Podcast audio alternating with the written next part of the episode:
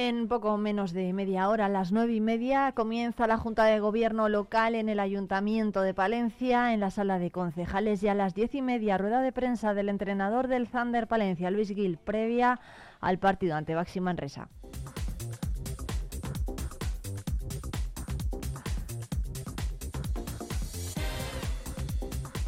Y a las once y media, la alcaldesa de la capital, Miriam Andrés, y la, presidenta de la Diputación de Palencia, Ángeles Armisen, con el concejal de Cultura, Turismo y Fiestas, Fran Fernández, y el diputado Francisco Pérez, presentan la oferta turística de Palencia en Fitur, en la oficina de turismo en la calle Mayor.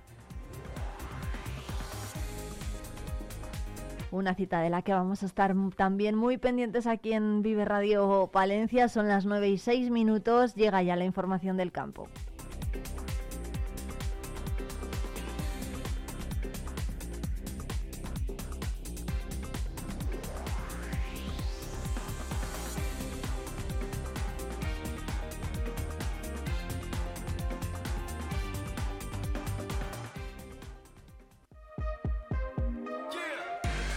Radio Palencia en el 90.1 de tu FM.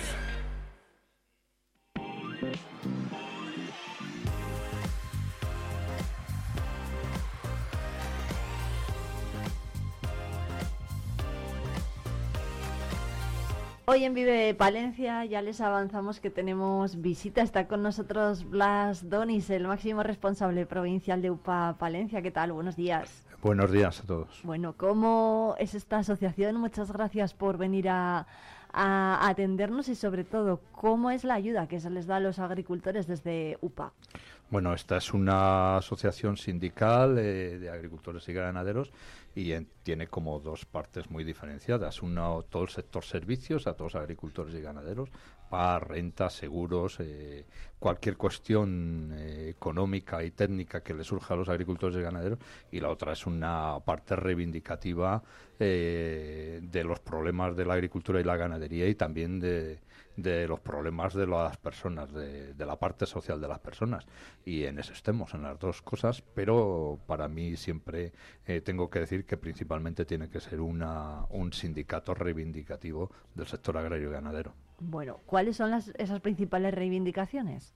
Bueno, pues en las principales reivindicaciones eh, en este momento eh, to- eh, todas son amplias, ¿no? Pero sobre todo aquellos problemas que tiene el sector para eh, permanecer en, en su trabajo y permanecer desarrollando ese trabajo. Unas reivindicaciones son sociales, como la reivindicación de precios o de los inputs o de los costes de producción, pero sobre todo la reivindicación importante tiene que ser que el trabajo, además de ser digno, eh, sea rentable para el agricultor y el ganadero. Y podemos hacer cualquier reivindicación, pero sobre todo en este momento tenemos una reivindicación importante que es el bajo precio que tienen los cereales en esta provincia y en este sector que somos inmensamente cerealistas, ¿no? Y hasta el proceso de que somos una de las provincias más importantes en la comunidad autónoma y en el país de producción de cereales. Pero es verdad que el precio está en este momento tan bajo que afrontamos una campaña y un futuro pues muy complicado en ese, en ese sector eh, eh, agrícola en concreto. Y sobre todo con unos costes de producción muy, muy elevados eh, en este momento que estamos pagando para hacer la próxima cosecha. De hecho, se continúa dependiendo del cereal extranjero en España y también en Palencia. o Bueno, ¿cómo está eso? Bueno, el país es un país deficitario para las necesidades que tiene, ¿no? Entonces, eh, cuando uno no llega con su producción eh, nacional, por mucho que la producción regional sea eh, importante, no cubrimos todas las necesidades, ¿no? Entonces, eh, el país tiene para atender sus demandas como país que importar cereales, ¿no? Eso eh, que siempre se ha hecho, porque siempre ha sido así.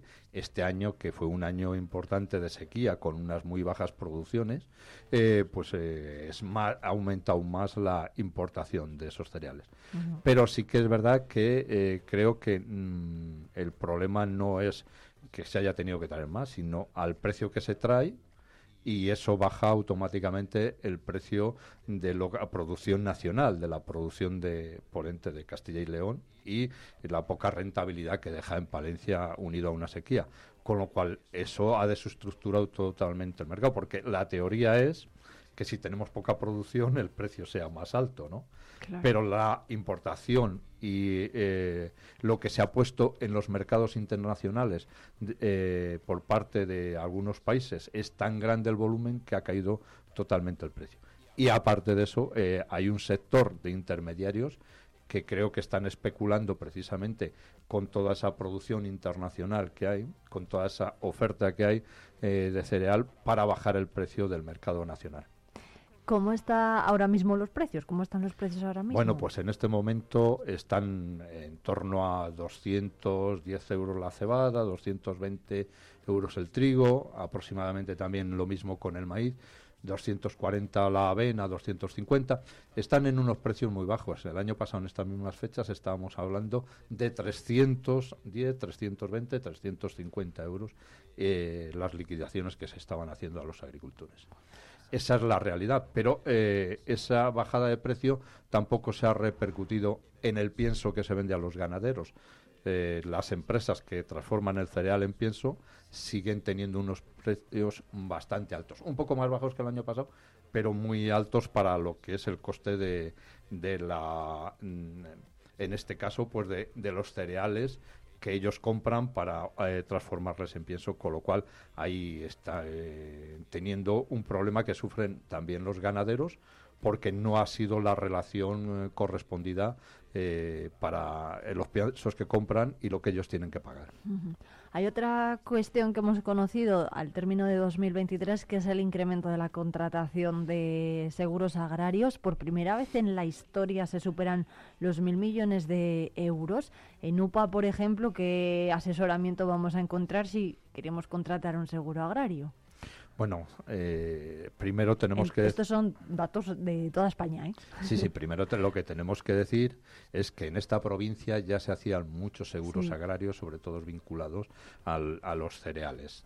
Eso está clarísimo porque aquí las explotaciones ya tienen bastante rodaje y experiencia en hacer seguros.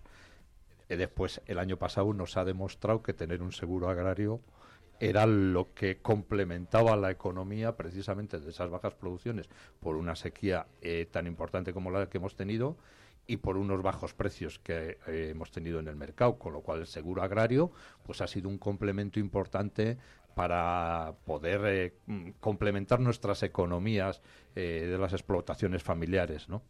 Y eso es lo que nos lleva a, a, a que los que ya quedaban, que no hacían seguros por las cuestiones que sean, pues se hayan animado eh, mm. viendo la realidad que ha venido a hacer más seguros.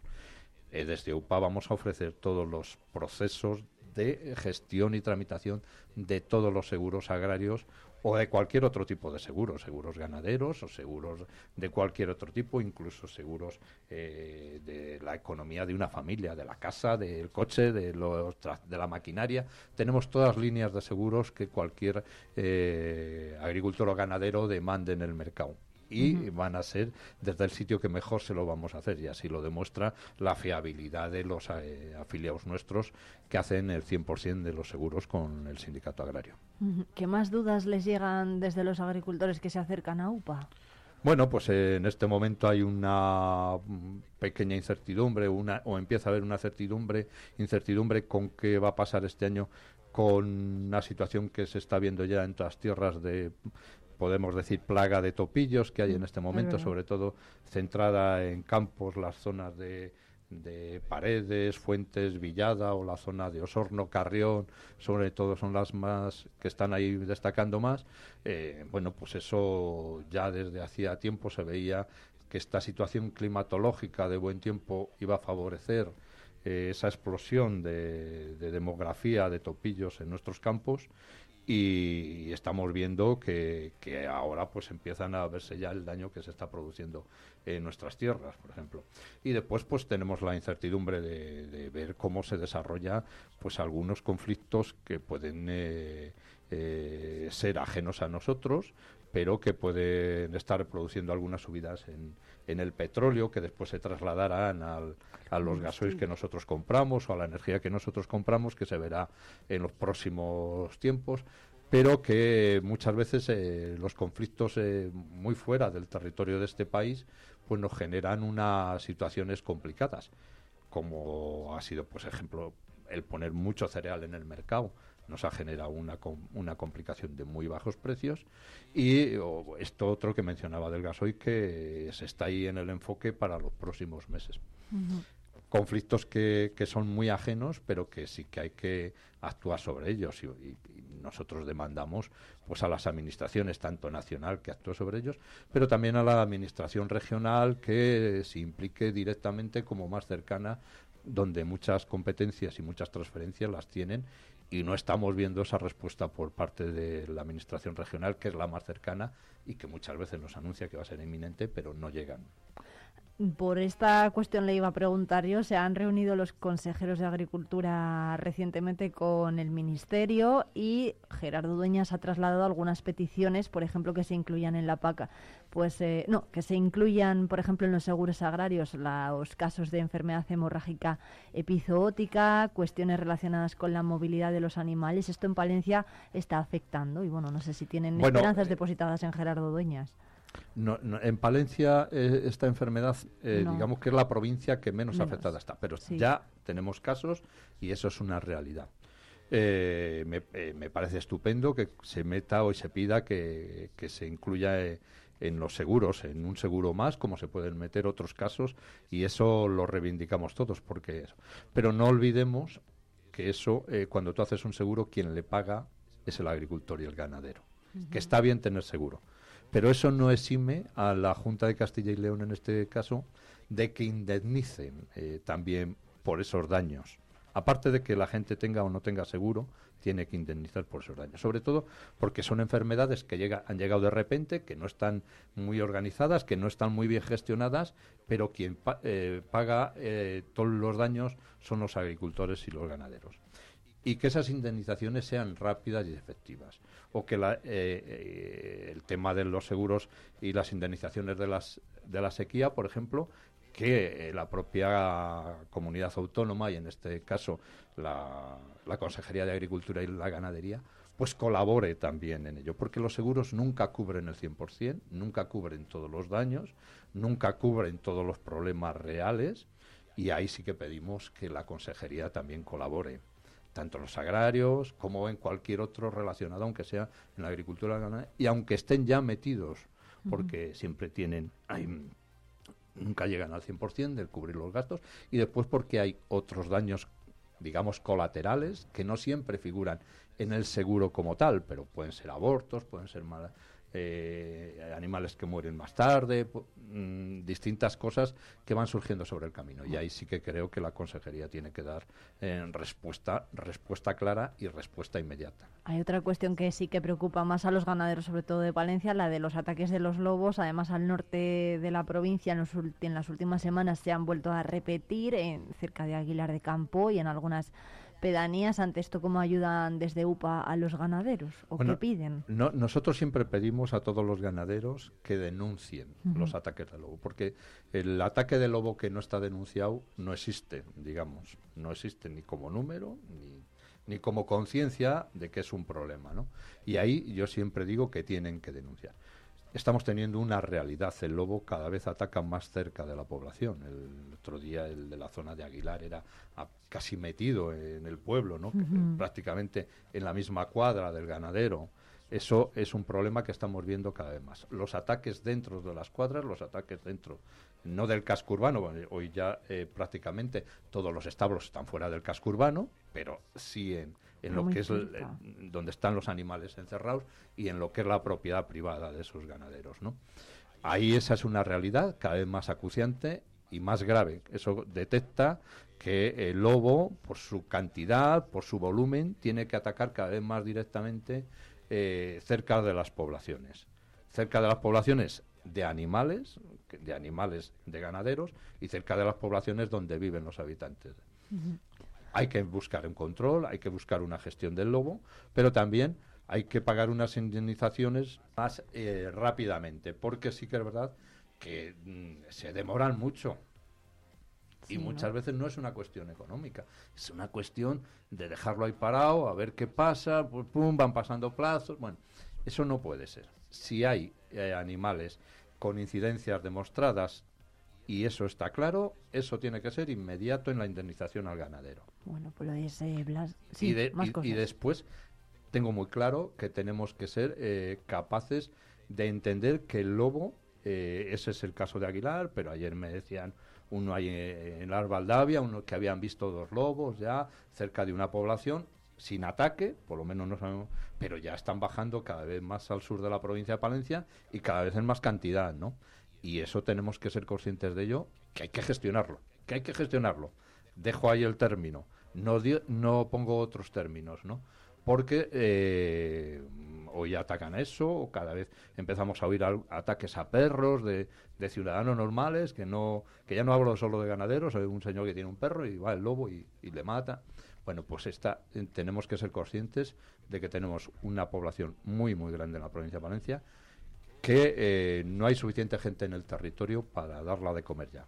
Y no puede pagar el precio de dar de comer a los lobos, los ganaderos. Bueno. Le tiene que pagar la sociedad. Gracias por atendernos, presidente de UPA aquí en Palencia. Le esperamos muy pronto también por aquí. Cuando queráis, ya sabes que no tengo ningún problema en acercarme a veros. Bueno, muchas gracias. Muchas gracias a vosotros.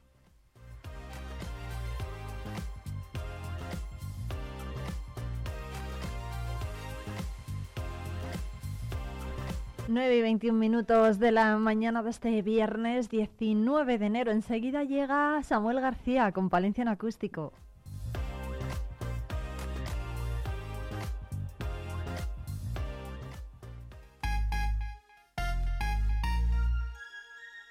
Agricultor, ganadero. Asaja Palencia te ofrece información, formación y asesoramiento y defiende tu sector. Visita nuestras oficinas y asajapalencia.com.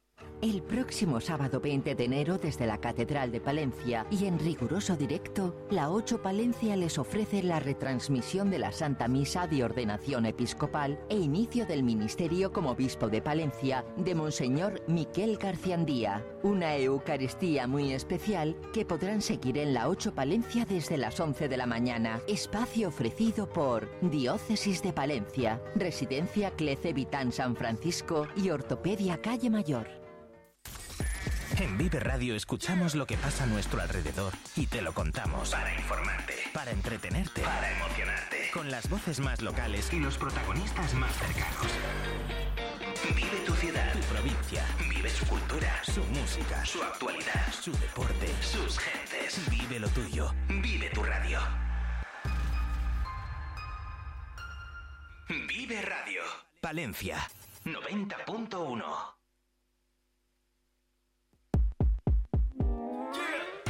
Palencia en acústico con Samuel García.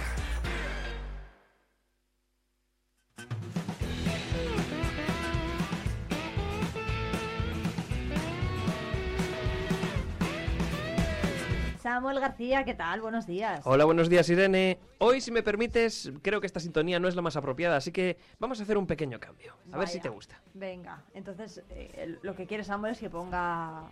Eh, sí, la- sintonía alternativa. ¡Al cine! ¡Al cine! Que empieza.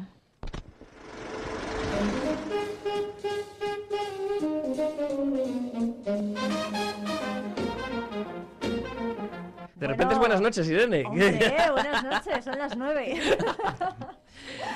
¿Qué tal? ¿Qué, ¿Esto por qué, por qué nos lo ha traído Samuel hoy? A ver. Bueno, es- hay que explicar, genial. Irene eh, Claro. tenía esta sintonía en otro programa, en otro sitio, eh, cuando hacía un programa de cine, Claro. antaño. Entonces, por eso es un pequeño... Hombre, tampoco hace tanto, ¿eh? Estábamos en Acup Radio y tú también estabas. es verdad, pero hace cuatro años, cinco... Bueno, igual alguno más. eh, igual, igual alguno más, sí, sí. Más. Lo que pasa es que no nos acordamos.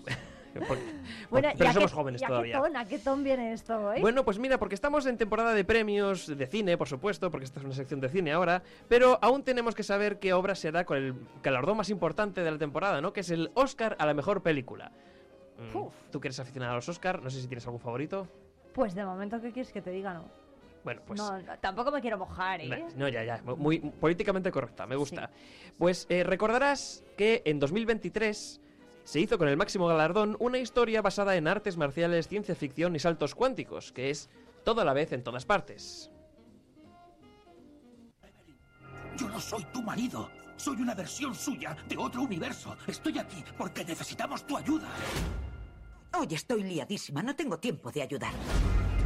A través del multiverso. He visto a miles.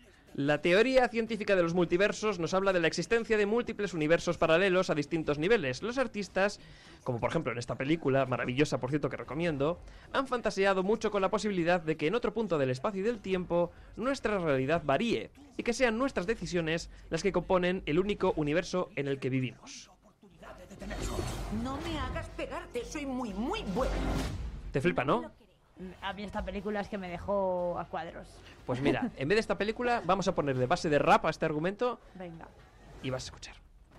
En la cabeza tengo New York, en el alma un desfiladero y en el pecho un hueco de las dimensiones de la zona cero, bajo cero, bien congelado pero nunca extinto y quizá por eso no asimilo hasta que lo escribo bajo el flexo.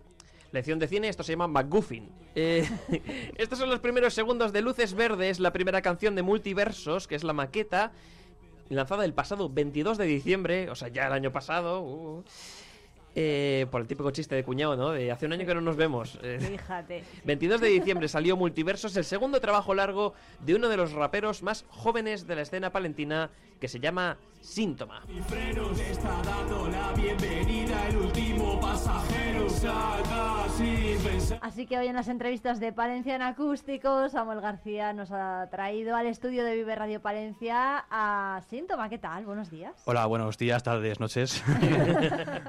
Depende de cuando lo escuchemos esto. Eso es. Y en el universo en el que estemos, según el argumento, Eso es. ¿no?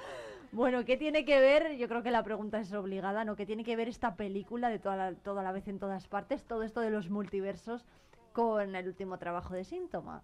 Bueno, yo me basé en la teoría de los multiversos, más que en la película, para hacer este trabajo, para poder dar forma a lo que me estaba pasando, que era, joder, doy muchas vueltas a lo que a mi realidad, al presente, qué pasará en el futuro, pues sé que en base a las decisiones que tome o deje de tomar, eh, pasarán unas cosas u otras más adelante, pero hasta que eso pase, de momento voy a especular, voy a escribir canciones sobre lo que podría pasar o lo que podría dejar de pasar. Bueno, eh, aquí nos gusta, Samuel, que los invitados vuelvan a sus orígenes, ¿no? Eso Para es. entender un poco lo que, lo que hacen en este caso el síntoma cuando empieza a interesarse por el hip hop. Bueno, pues todo se remonta hace unos cuantos años. Hace, tendría 13 años, estaba en una excursión con el colegio, bueno, en el Pero- instituto. Perdona, vamos a hacer tiempo muerto. ¿Cuántos años tienes ahora mismo? Ahora tengo 22 para 23, que Eso cumplo en pocos días.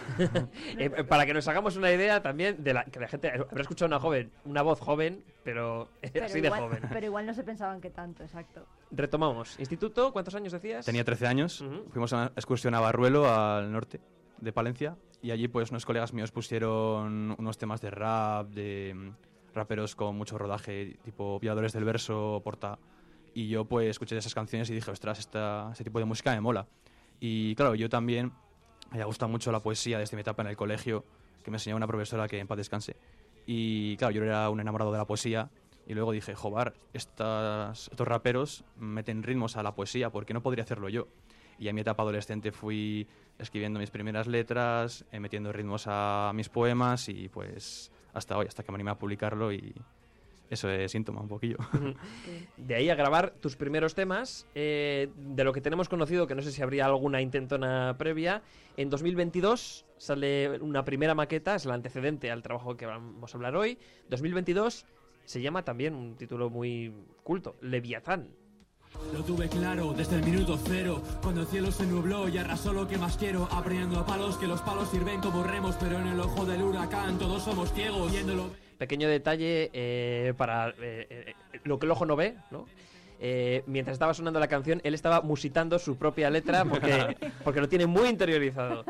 Eh, hablabas entonces de esta maqueta como un, y esto es la descripción que dabas cuando lo subías a internet, exorcismo personal para dejar atrás vicios, pecados y malos hábitos. No sé si es quizás demasiado personal preguntar por esos malos hábitos, pero al menos podemos preguntarte por el valor que ha tenido eh, para ti la música y el rap en concreto para sobrellevarlos. Por supuesto, el rap para mí es una forma de liberarme, de evadirme de la realidad de este mundo que hoy día deja mucho que desear. El rap para mí es muchísimo, muchísimo. Es, lo dicho, una forma para ser yo mismo. Yo sin rap no podría vivir, tanto escucharlo como crearlo. Y es una forma de canalizar toda mi rabia, mi ira, mis malas vibras sobre el folio, sobre el sample, sobre el micrófono. Y es algo que realmente me hace ser más yo mismo, más de forma más pura. Mm. Hay algo curioso eh, que usabas, eh, una vez más, utilizando las palabras de descripción de, de ese primer trabajo, el tópico contractualista del Leviatán. Esto, mm, incluso para los que tenemos un poco de estudios, también nos suena un poco raro eh, y complejo. Así que para los ignorantes como nosotros, varias preguntas y tú contestas en el orden que quieras. Por supuesto. Eh, ¿A qué te refieres con esto? ¿Cómo te ha influido la- el tópico contractualista del Leviatán? Y eh, tu profesor de filosofía estaría contento contigo, supongo. Por supuesto que sí, mando de aquí un saludo a Eduardo Tellet, que fue el que mm, me hizo saber esta teoría del Leviatán. ¿De, de qué- ¿En qué centro estamos hablando? Del Victorio Macho. El Victorio Macho, vale. Ya para que, para que el centro se dé por aludido, sí. Y claro, nos mandó a hacer un trabajo de las teorías contractualistas de Thomas Hobbes, Locke y Rousseau. Y yo elegí a Thomas Hobbes porque era mi tocayo. Dije, bueno, a ver qué tal.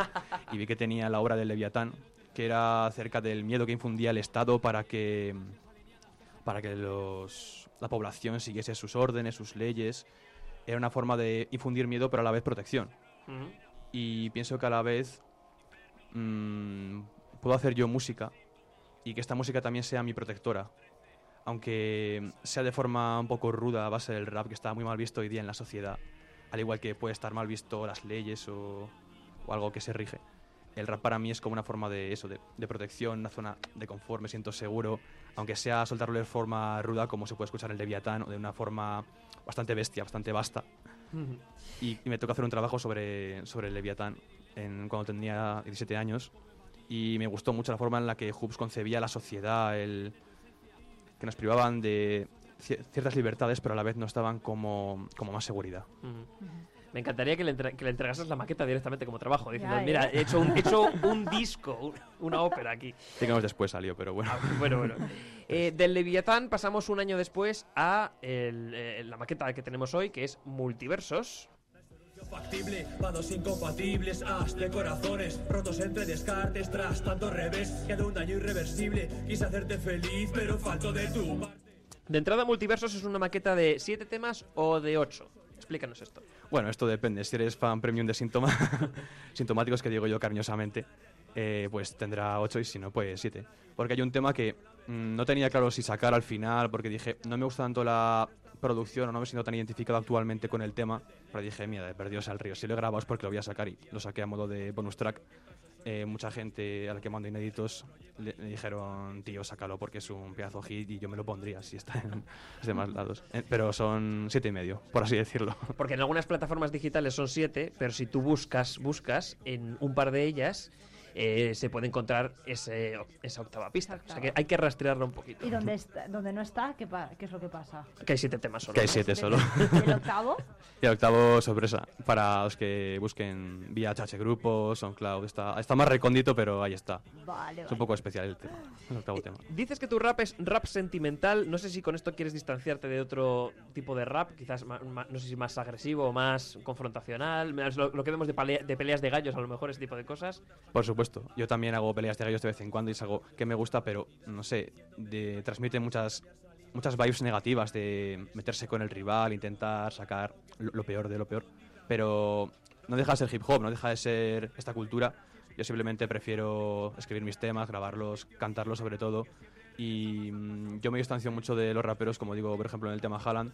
No, no seré como ellos, porque yo tengo mi, mi estilo y seré fiel a ello. Espero que esto no, no, se, no me arrepienta de ello en el futuro, de decirlo, pero yo creo que quiero poner mi sello personal, narrar lo que he vivido, no voy a contar cosas que, que me he inventado, simplemente tiene mucho carácter autobiográfico mis canciones y creo que es algo que se denota. Ya que estamos, un par de preguntas mm, así más rápidas de, de name dropping, de, vam- vamos por mencionar a otros. Por, por un, por un lado, eh, ¿tú sigues o tienes contacto con otros raperos palentinos? Valentinos no, sí sé que por ejemplo Rubin ha triunfado en la escena últimamente. Eso es. Sé de otros como Amiel o Fallar que también lo hacen muy bien. Y lo que pasa es que en Palencia no está el foco mediático como en otras ciudades, como puede ser Madrid, Barcelona, Alicante, y es difícil encontrar buenos raperos aquí por el simple hecho de que no ponen el foco ni el ojo aquí en, en Castilla y León también. Pero hay mucho talento en estas tierras. Aunque está un poco deshabitado y el rap no esté visto tan, con tan buenos ojos como en otros sitios en España, hay mucho talento por aquí. Lo que pasa es que no, no sea tanto, tanta bola como en otras partes y me da mucha rabia. Bueno, pues para, para eso estamos en esta sección, para intentar darle bola también. Es. Y, y por otro lado, eh, esta maqueta, la- eh, igual que la anterior, creo, la grabaste en Villamuriel. Eso Eh, es. Y ya para que menciones eh, con quién colaboraste más para, para hacerlo, para llevarlo a cabo, el diseño también. Sí, bueno, mis temas, los 24 que he hecho públicos hasta hoy, los he grabado todos con Alvarito, de, que también forma parte de la banda Inferus, que pasó por aquí. Amigo, amigo. Con Alvarito, que es un gran amigo y gran persona. La verdad que tengo suerte de haber dado con él porque todas las grabaciones, mezclas y mastering han sido en el Inferno Records, en Villamuriel de Cerrato. Ujú. Y la verdad que estoy contentísimo con, con el resultado porque yo antes publicaba mis temas en Instagram TV, los, los primeros así, todo de forma muy rudimentaria, en casa, con la grabadora del móvil, y era bastante mejorable. Así que al final di con Álvaro y dijo, mm, vamos a dar el salto, tío. Sacamos pasajeros, luego remasterizamos incremento y ya está, ya está desalmado. Eh, estamos hablando con el rapero Síntoma de su nueva maqueta Multiversos. Vamos a entrar en materia. Tenemos una curiosa mezcla de referencias, a lo mejor anecdóticas, que aparecen entre las letras. Por ejemplo, un, un- así saltando eh, a lo largo de Multiversos. As- de asignaturas, educación física. En Haaland. Me quieren ver en su cartel, un mundial sin Haaland Siempre doy la cara, aunque en ocasiones no de la talla Pa' ser esos ases como en... Aunque el fútbol aparece más de una vez. Y escarcha, en el campo del Zenit Por fuera está todo ok, por dentro estoy a cero, Kelvin El fútbol es- eh, es- está muy presente. También tenemos matem- matemáticas en 0 grados Kelvin. La mayor que cero el sumatorio de mis miedos Porque mi alma desalmada se separó de mi cuerpo Y nada, nada, nada voy a negar Da mayor que cero el sumatorio de mis miedos, ojo ahí. Y en este otro tema, inconsciencia propia, hay hueco incluso para la sabiduría popular. Y ahora entiendo lo que decía mi abuelo Que esperase paciente a que creciera el huerto Para recoger frutos bien maduros con el tiempo Que yo sea un completo inmaduro por el momento No sé si hay un orden o escala entre estas tres pasiones, fútbol, matemáticas, familia. Bueno, la familia es lo primero, me da muchísimo. Y también me anima muchísimo a seguir con la música. En otras, otros raperos no les pasa, pero yo tengo la suerte de que mi familia me apoya muchísimo en esto, en esta causa. Ujú. eh, todos y cada uno, y estoy muy agradecido. Luego, las matemáticas, bueno, estudio una carrera relacionada con ello y también la informática, que es estadística. Lo estudio en Valladolid, que es, está antes que el rap por el momento, porque el rap no me va a dar de comer o no es mi intención. espero sacarme la carrera y poder vivir de algo relacionado con la estadística, espero. Y el fútbol también me gusta muchísimo, soy un apasionado. No desde tan pequeño, pero sí que, vamos, últimamente estoy muy, muy enganchado. Encima culé, ¿no? Por supuesto, Vizca Barça. En, Ca- en Castilla tiene mérito. Eso es. Eh, pero si hay un tema que domina este multiversos, yo creo, y si no nos corriges, es la ruptura, el desamor, porque, por ejemplo, para una muestra, el arranque de Desalmado, Como una vela, dedícame esta velada Por la última vez que tu mirada se quedó clavada Nunca me verás llorando los fotogramas Pero se he envuelto en drama mirándolos de tu cámara ¿es este quizás el verdadero hilo conductor detrás de multiversos? Mm, sí, no, es más un nexo también entre lo anterior, entre Leviatán y Multiversos, pero sí que mm, tuve cierta inspiración del desamor para escribir esto, pero es, yo creo, en- entre, el polvo, entre el polvo se ve más, más claro todo esto, este tópico, pero en Desalmado es más un cúmulo de circunstancias y ahí fue cuando exploté, dije, voy a escribir la canción que cambie mi vida. Eh, en esta pista, por cierto, dices, eh, si quieres saber de mí, no preguntes en Palencia. Claro. Pregunta mm, en otros sitios. Porque en Palencia está el, el tópico de que nos conocemos todos, Ah, se cuentan muchas cosas que no son. A todos los palentinos de mi rango de edad nos ha pasado en algún momento u otro. Pero no sé, yo pienso que mm, tengo amigos fuera de, de Palencia, de Castilla y León, que mm, me valoran más aunque estén lejos que mucha gente de, de aquí, pero también aquí tengo mis, mis apoyos, evidentemente. Bien, bien. Y yendo al corazón del asunto, mencionabas una canción eh, de la cual nos hemos quedado con una línea, entre el polvo. Respirar, cada vez me cuesta más Y ahora para ti soy síntoma Nunca más tomas que, que... Hay una dualidad aquí, hay una barrera entre Tomás Borge Franco y Síntoma. Sí que la hay, pero gracias a Dios estoy controlándola muy bien, estoy separando lo que es mi persona del artista, aunque a veces esa línea sea más delgada o más gruesa.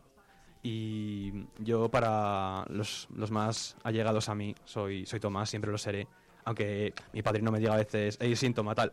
Para diferenciarme de mi padre que se llama también Tomás, pues, por ejemplo, me dice síntoma. Pero siempre seré Tomás para mi familia, mis amigos más cercanos, la gente que ha confiado en mí. Y síntoma para los que me conozcan vía redes o vía música.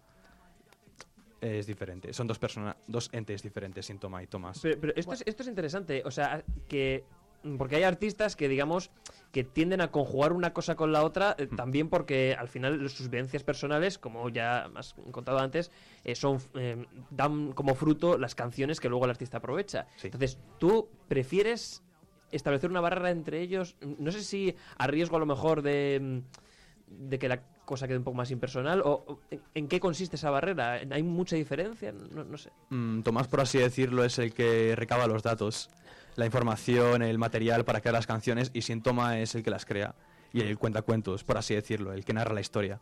Son, son cosas diferentes. Bien, bien. Antes de despedirnos, vamos a dejar a, a Tomás por un y vamos a rescatar a Síntoma en este caso porque tenemos un regalito especial. Eh, esto no lo hacemos normalmente, eh, pero en este caso nuestro invitado nos ha pedido, en varias ocasiones nos ha pedido eh, que eh, le dejemos un rato para expresarse en directo. Entonces, en- siempre hemos tenido entrevistas, pero nunca hemos tenido una, aunque sea cortita, muestra en directo de lo que nuestro invitado es capaz de hacer. Y él me ha dicho, quiero rapear y además a capela, como los grandes. Entonces, Sin eh, bases ni nada. entonces, ¿eh? sin bases ni nada. O sea que a lo valiente. Con lo cual, eh, no sé si quieres que te dé algún, alguna entrada. No, Eh, tranquilo, yo, yo me apaño. Vale. Esta canción habla de los sueños que grabé, como no, en el Inferno Records con Álvaro y es una colaboración con mi buen amigo Gorka, Andy, le mando un saludo desde aquí y voy a rapear un poco mi parte. a ver qué tal. Vengo con el Gorka, se cumplió tu peor pesadilla, conocemos tu fase REM, fantasías perdidas, dueños de unos sueños a los que aplicamos pulimento, soñar es duro cual meteorito cayendo del cielo, a pesar del bostezo, cumplió mi deseo, sin dinero en el colchón sientes la soga al cuello, sacar maqueta no es pasatiempo, es presupuesto. Todo aquel que invierto en mis acciones de luchar por esto y quiero. Abrir el armario que me lleva a Narnia, que sea de almohadas la guerra calle en Ucrania, es necesario el rin rin que oigo cada mañana para recordar que al despertar mis sueños no acaban, están fluyendo a doble tempo dentro de mi cabeza loca, diseñando ideas de bombero. En emergencias, alertas rojas, saltan alarmas cada mañana. En mi despertador del Barça, al levantarme de mala gana, entro de culo a salir de la cama y dicen soñar no es gratis, pero saben que no. Dicen que no duermo nati porque me queda cabrón. Dijiste, mami, que estarías en mi primera canción sin fumar mar y prendido flotando en la habitación. Dicen soñar no es gratis, pero saben que no. Dicen que se han aliado el rubio y el más cabrón. Dicen muchas cosas, pero son solo murmullos. A la cara tiran flores y a la espalda unos capullos. Así lo hace síntoma. Muchas gracias. Bueno, bueno, bueno. Oye, aplauso, ¿eh? Para Vamos a- Tomás. sí, Síntoma. siempre queda muy frío las actuaciones en la radio porque Ya, no eh, hay público, público. pero nosotros nosotros aplaudimos y la gente lo hará desde casa. Desde casa, efectivamente. Bueno, pues eh, muchísimas gracias, eh, Tomás, por eh, venir. Le podemos llamar A los Tomás, dos, ¿no? a, lo- a los dos, Sí, a Tomás. y a Tomás, dos en uno. Por, por venir a Palencia en Acústico, Samuel. Nos vemos muy pronto. Recordamos que, que la segunda exacto. maqueta de Síntoma Multiversos está disponible en plataformas digitales y la gente puede buscarlo y encontrar también esa, esa bonus track.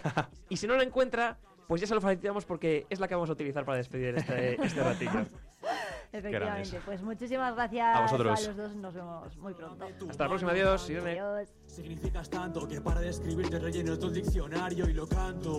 Aunque tú no me creas, pero es que si tú no estás, esta vida ya no es tan bella. Y ella, por fin supe que eras ella. Veinte años perdidos buscando a mi alma gemela. Y ahora que la tengo a mi vera, empiezo a creer en hadas, unicornios y esas mierdas. Aciertas y piensas que te quiero infinito. Eres la princesita que vive en el meteorito, deseando que impacte y Palencia en acústico. Con Samuel García.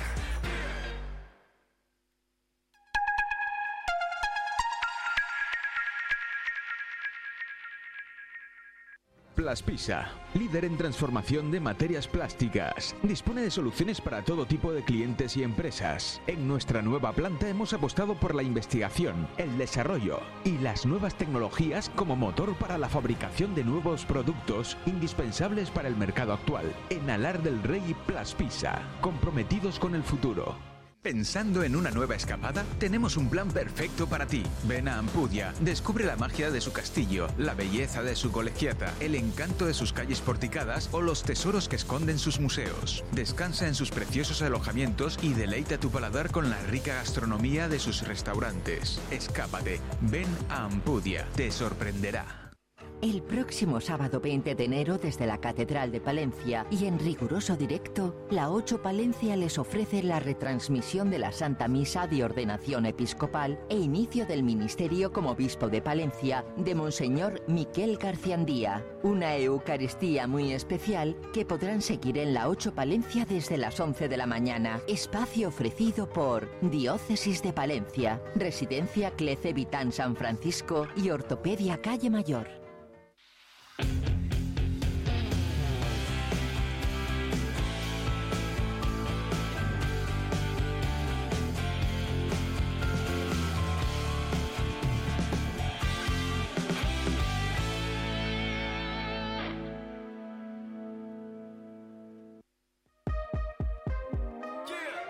Vive el deporte con Vive Radio Palencia.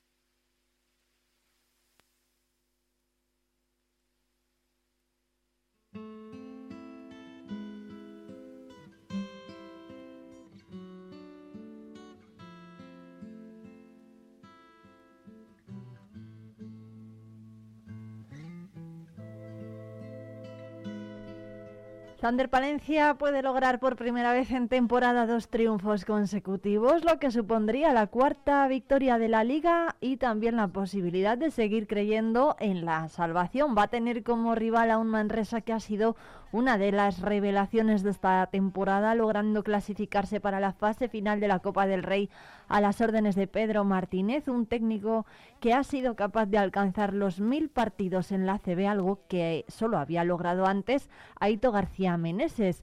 Luis Gil ve a su equipo motivado, con fe y confianza y con el apoyo de la grada, derrotar a un equipo que ganó en la ida a los morados gracias a una canasta a falta de tres segundos. Esta semana se ha producido la baja de Whittington y la operación de Ndiaye. Con los 12 justos de la convocatoria, afronta Luis Gil este partido y el vistazo permanente a lo que puede surgir en el mercado. La caldera de, Castilla a partir de las 9 menos cuarto va a volver a presentar un lleno y también la garantía de un ambiente mágico inmejorable.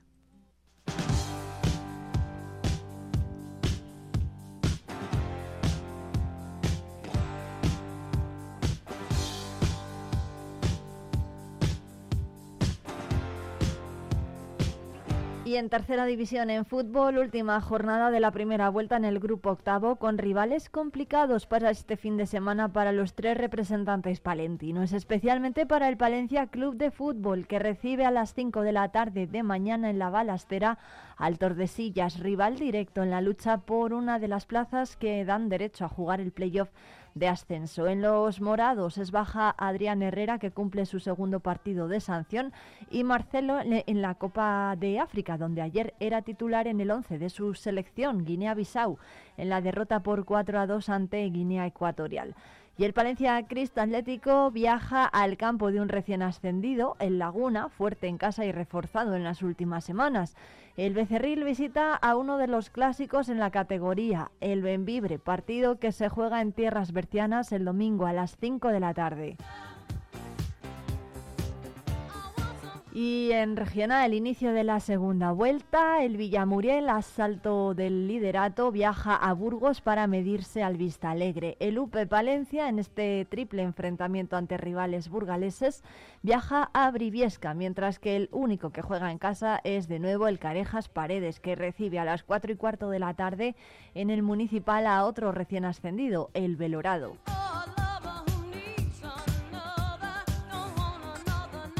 Y el Club Internacional de la Amistad viaja a Madrid para enfrentarse al Alcorcón del paredeño César Gutiérrez.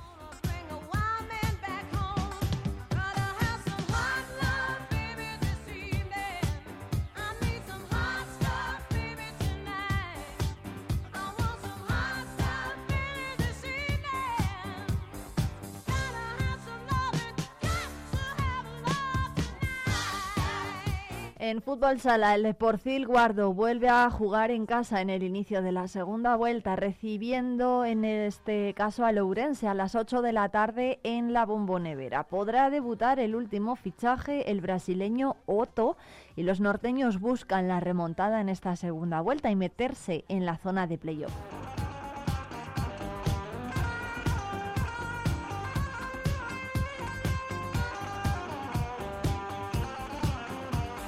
Y hablamos de balonmano. En la división de honor plata, el Palencia Fútbol Femenino recibe a las 8 y cuarto de mañana en el Mariano Arbal Tenerife, mientras que el Fuentes Carrionas viaja a Gijón. El Gualamuf traslada su partido a la mañana del domingo, recibiendo a la una del mediodía al Pereda.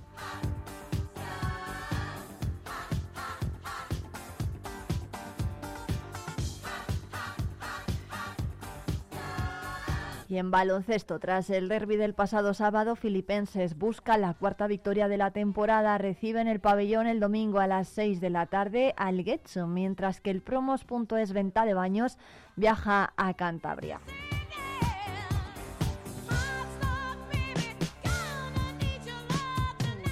Y en voleibol, en voleibol regresa la competición en la Superliga 2 tras sus compromisos internacionales. La selección sub-19 se viste en Palencia, 2.24 para recibir a las 5 y media de la tarde en el campo de la Juventud al Boiro.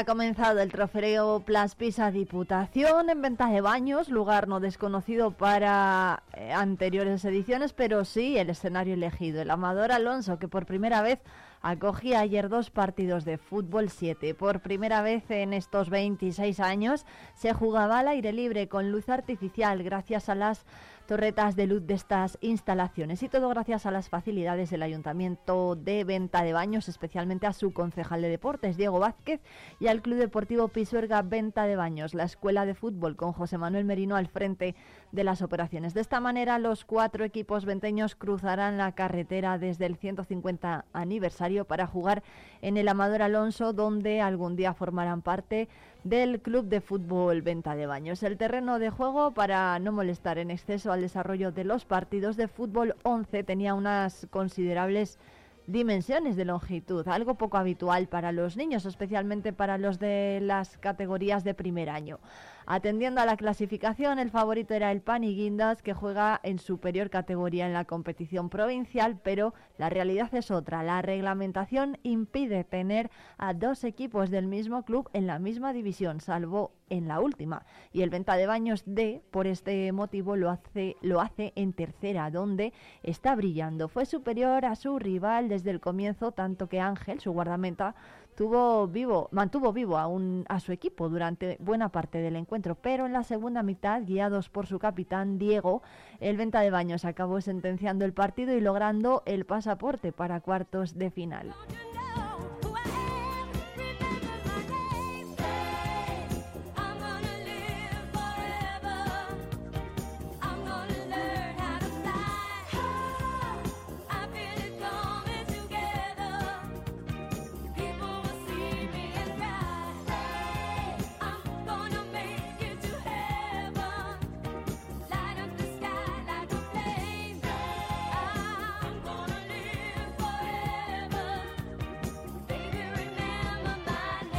Victoria, por tanto, por 3 a 0 de venta de baños frente al Pan y Guindas.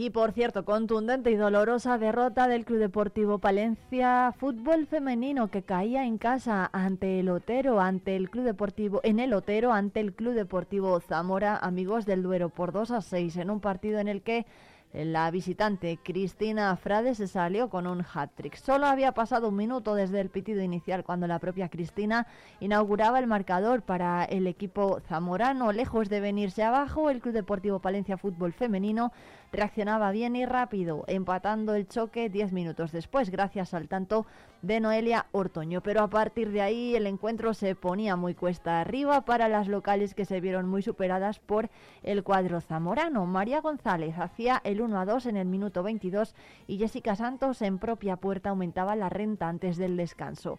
Después no hubo ni siquiera tiempo para la reacción del Club Deportivo Palencia fútbol femenino porque Cristina Frade colocaba el 1 a 4 en el minuto 46.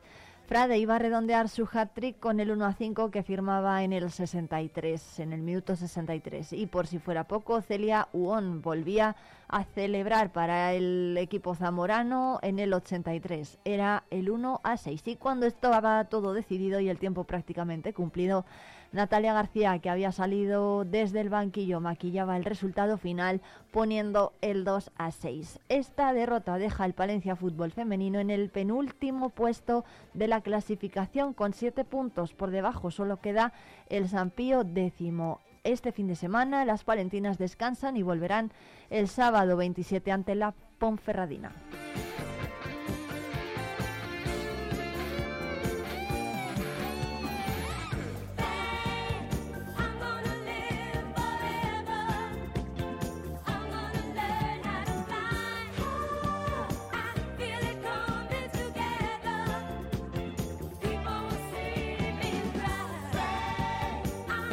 Y más asuntos. La Diputación convoca los torneos provinciales a través del Servicio de Deportes. Convoca esta cita una clásica y demandada actividad que cada año cuenta con más de 2.000 participantes entre las 10 modalidades deportivas. Ya se lo avanzamos ayer en Vive Palencia. Para este 2024, la institución provincial pretende mantener los torneos provinciales como una de las actividades referentes en el ámbito deportivo provincial y así promover el carácter popular que siempre los ha caracterizado. Para ello, gracias a la colaboración de todos los ayuntamientos de la provincia, se busca promover la práctica deportiva y con el objetivo de llegar al mayor número de participantes posibles, se han convocado las diferentes modalidades: fútbol, tenis, frontenis, pádel, tenis de mesa, galgos, tiro al plato y juegos populares, bolos femenino, rana, tanga, petanca y monterilla. Todas estas modalidades van dirigidas a municipios de menos de 20.000 habitantes de toda la provincia. La competición se va a desarrollar en marzo y junio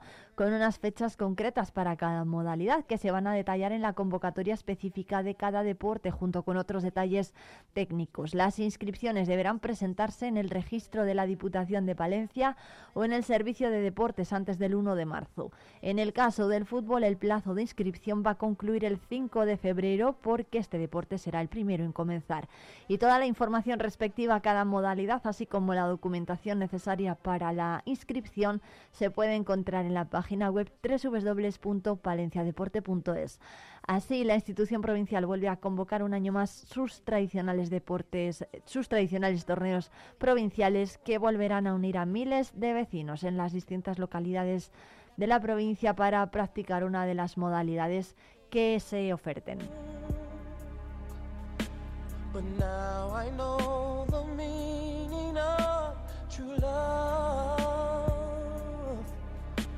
I'm leaning on the everlasting arms. If I can see it, then I can do it. If I just believe it, there's nothing to it. I believe I can fly.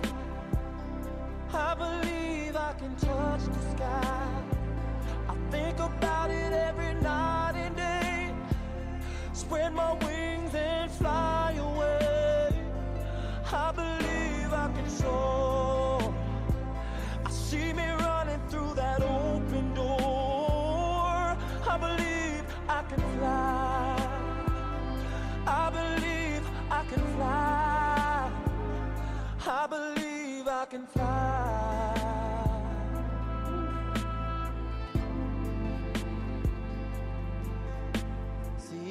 Was on the verge of breaking down. Sometimes silence can seem so loud. There are miracles.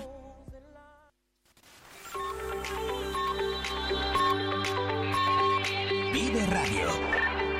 Son las 10 de la mañana. Palencia 90.1.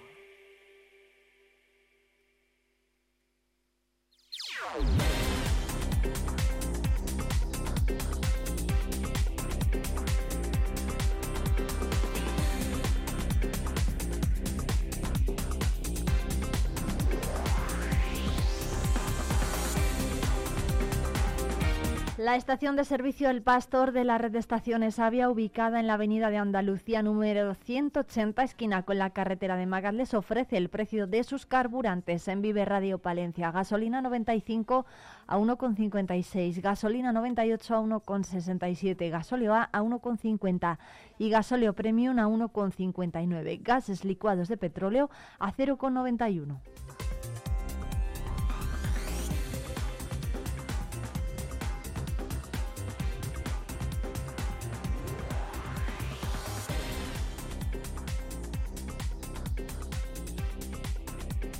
Y para mañana sábado se han convocado manifestaciones en más de 70 ciudades españolas para exigir que pare el genocidio contra el pueblo palestino y que se ponga fin al comercio de armas y las relaciones con Israel. Por eso, a partir de esta hora ya se está informando en rueda de prensa en la sede de Izquierda Unida en Palencia los motivos, las reclamaciones y la organización del acto y todo lo que se necesite saber acerca de esta nueva convocatoria de manifestación en favor del pueblo palestino que va a comenzar mañana en Palencia.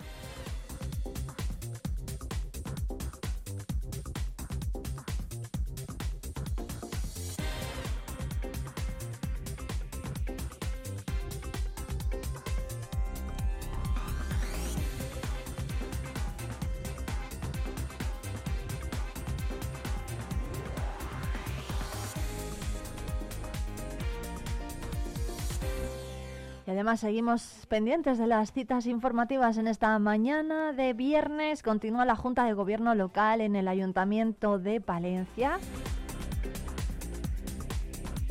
Y en poco menos de media hora comienza la rueda de prensa en el pabellón municipal previa al partido ante el Baxi Manresa con Luis Gil, entrenador del Thunder Palencia. A las once y media en la oficina de turismo de la calle Mayor, la alcaldesa de Palencia, Miriam Andrés, la presidenta de la Diputación, Ángeles Armisen y el concejal de Cultura, Turismo y Fiestas, Fran Fernández, también el diputado Francisco Pérez de Turismo, presentan la oferta que va a llevar Palencia a Fitur.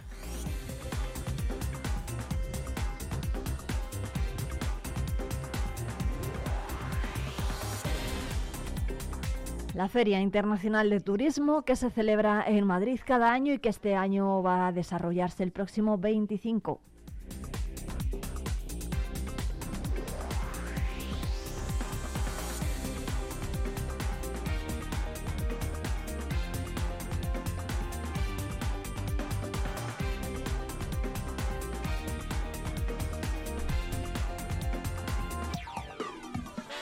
25 de enero será, de hecho, cuando se ponga toda la puesta de largo de la oferta turística de Palencia allí en marcha, pero la feria comienza ya el miércoles 24 de enero y se va a prolongar hasta el domingo 28. Estaremos muy pendientes de esa oferta turística, pero son las 14 minutos. Enseguida nos vamos de ruta por la provincia. En este caso vamos a conocer más de cerca el embalse de Ruesga.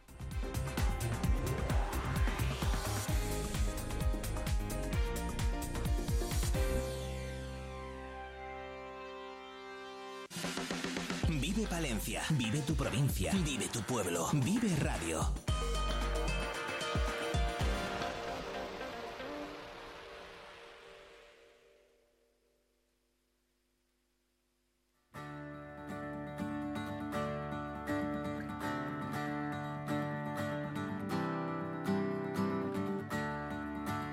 Hoy en nuestra ruta por la provincia vamos a hacer parada en un lugar muy especial porque aquí en Palencia son muy importantes los embalses que tenemos al norte de la provincia y en la comarca de la montaña palentina. Vamos a hablar hoy con Ángel Monje. ¿Qué tal? Buenos días. Buenos días, Irene. Muchas gracias por atendernos porque va, vamos a hacer un poco de historia y vamos a hablar del embalse de Ruesga, que además está de aniversario. Sí, en agosto se hizo la presentación del centenario de las obras del embalse de Ruesga y también de Campo Redondo, que coincidía también en la misma fecha. Y ha habido pues una serie de exposiciones, alguna eh, conferencia también, y hubo eh, una segunda eh, presentación del 100 aniversario dedicada a los trabajadores, que fue un acto emotivo y muy bonito, en el que estuve presente también. Qué bueno. Sí, ¿no? Se ha celebrado por todo lo alto ese centenario. De, en 1923 empezaron las obras de... No, no. este Disculpa. sí. En 1923 eh, terminaron las obras. Ah, bueno, terminaron, claro, es verdad, sí. En 1923 terminaron y, comenzó su funcionamiento, pero bueno, ¿por qué se decide en construir un embalse en esta zona? Bueno, en el plan Gasset de 1909, eh, con el, el, canal de Castilla funcionando para el fin que le habían creado, que era eh, preferentemente transporte, eh, sacar los productos de Castilla fuera de Castilla con destino Soporto o incluso Santander, y de repente aparece el ferrocarril y dejó de tener sentido o mucho sentido el, usar el canal como medio de transporte. Eh, el canal de Castilla, ¿no? Va a ser de gran, un gran motor eh, para Castilla, para Palencia, para Valladolid, y decidieron que ese canal había que alimentarle con, con agua y mm, transformar eh, las zonas por las que discurre el canal de Castilla en zonas de riego. ¿Cuánto, sí, ¿cuánto duraron las obras? ¿Durante cuánto tiempo mm, se, se realizaron los trabajos? Bueno, eh, los estudios eh, se empiezan a se empieza a hablar en el 1909. en 1900, en 1909 deciden el orden de los embalses que se van a hacer y tuvimos eh, la suerte en Palencia de tener a un director general de obras públicas que es, Sabillo Calderón, que cuando en ese orden de ese listado, digamos, de pantanos que se iban a construir, él tenía la fuerza suficiente para, dar preferencia al que tenía en su provincia, que era el primero, eh, eh, el, de, el de Ruesga.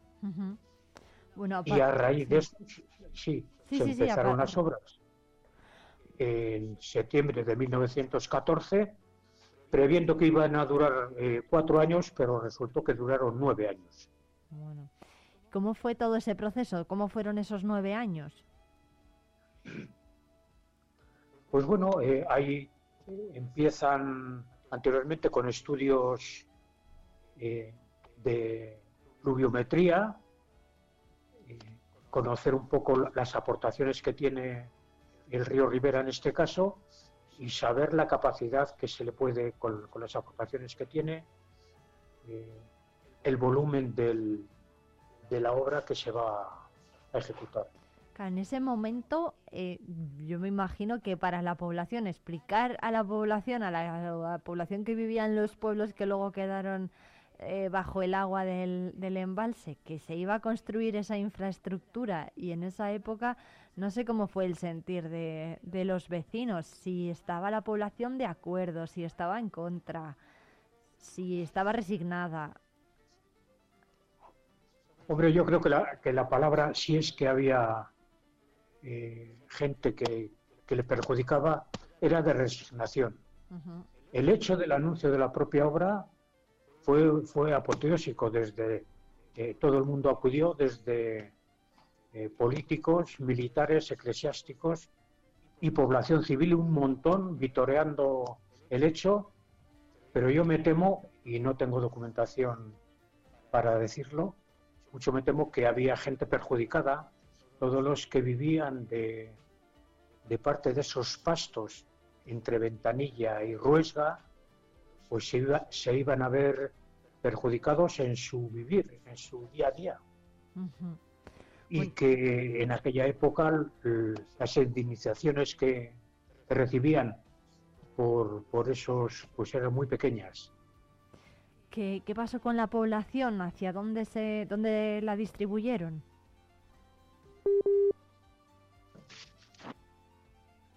No sé si hemos perdido. Ángel.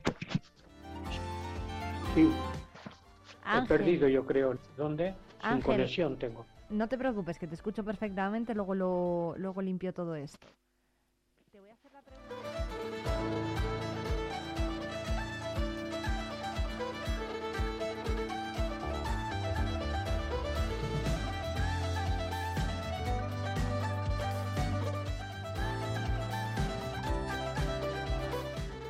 Éxodo de, de- de habitantes de la zona porque tampoco es eh, grande la zona que se inundó. Pero parte de la gente siguió trabajando, o sea, trabajó en, en la construcción de la presa y servicios que había en el entorno. Y no creo que, no, no es el caso de Riaño, otros en grandes embalses que anegaron pueblos enteros. Aquí yo creo que esa, esa influencia fue pequeñita y se asumió dentro del entorno. El- el- las expectativas que tenían de eh, los, los técnicos, los políticos también, con el canal de Castilla y los embalses, eh, lo consideraban como un renacer de nuevo para Palencia, para los campos de Palencia, Valladolid, e incluso decía el reportero que, que acompañó al inicio de las obras, eh, era un día grande para Castilla la Vieja, incluso para España. O sea, esa expectativa desde, desde la jerarquía de política lo consideraban como una obra impresionante. Hoy, lógicamente, con el montón de obras hidráulicas que hay y la capacidad que tiene el embalse de Ruesga, pues es, es casi irrisorio pensar, pero sigue cumpliendo su misión. Ángel, ¿qué significó para las localidades de Cervera y de Ruesga la, la puesta en marcha ¿no? de, de- de la presa? Bueno, en principio para, para los dos pueblos, la afluencia de trabajadores, que no sé el número, fue importantísimo. De alguna forma se removió un poco la forma de vivir de, de- de toda la zona. Eh, me imagino que la economía creció. No solo había trabajadores, había muchos técnicos que vivían en la zona y eso, eso pues el- la economía del entorno le vino bien, como viene bien ahora cualquier industria importante que se acerque a una localidad. Eh, creo que también hubo también alguna, alguna situación incómoda, porque la afluencia de tanta gente, la vida social también se, se puede ver eh, afectada. Pero no hay, no recuerdo que me hayan comentado nunca algún inconveniente a mayores. ¿Qué Lo que sí que ha traído, sí, eh, lo que sí que ha traído no solo durante la obra, sino después, ha sido un goteo permanente en el pantano de Ruesga. Hay una plantilla permanente que se dedica al mantenimiento y seguimiento y explotación y regulación del propio pantano, que es una empresa permanentemente que está ahí con personal fijo, con sus familias y que de vez en cuando esa presa necesita un mantenimiento de gente técnica, estudios nuevos, eh, reparaciones, inyecciones, puesta a punto. En general, todo eso, eh, como no, le da importancia a la economía de, de Cervera y Ruesga. Y toda la comarca, Pero bueno, todos los alrededores, sí. Es que además, además para Cervera ha supuesto, no se puede entender a criterio mío y de mucha gente, el contemplar el turismo de Cervera sin el pantano de Ruesga. Nos podemos remitir incluso a cuando al señor Fraga se le ocurrió hacer un parador justo encima que da vistas a- al embalse. Sí, ¿no? Estoy seguro de que no hubiera, si no estás embalse, el señor Fraga no hace un parador donde le hizo. Le da un carácter nórdico de, de- parecidas a, a esta en, en todos los fiordos de- del norte. Totalmente. De hecho, fue inaugurada por Alfonso XIII y llegó a Cervera. Y cuando recorrió eh, el camino entre Cervera y Camporredondo y vio los embalses, casi predijo lo que hoy es la ruta de los pantanos y el carácter turístico que en este momento eh, lleva toda la ruta. ¿Por qué? Porque, ¿qué fue lo que dijo cuando lo vio?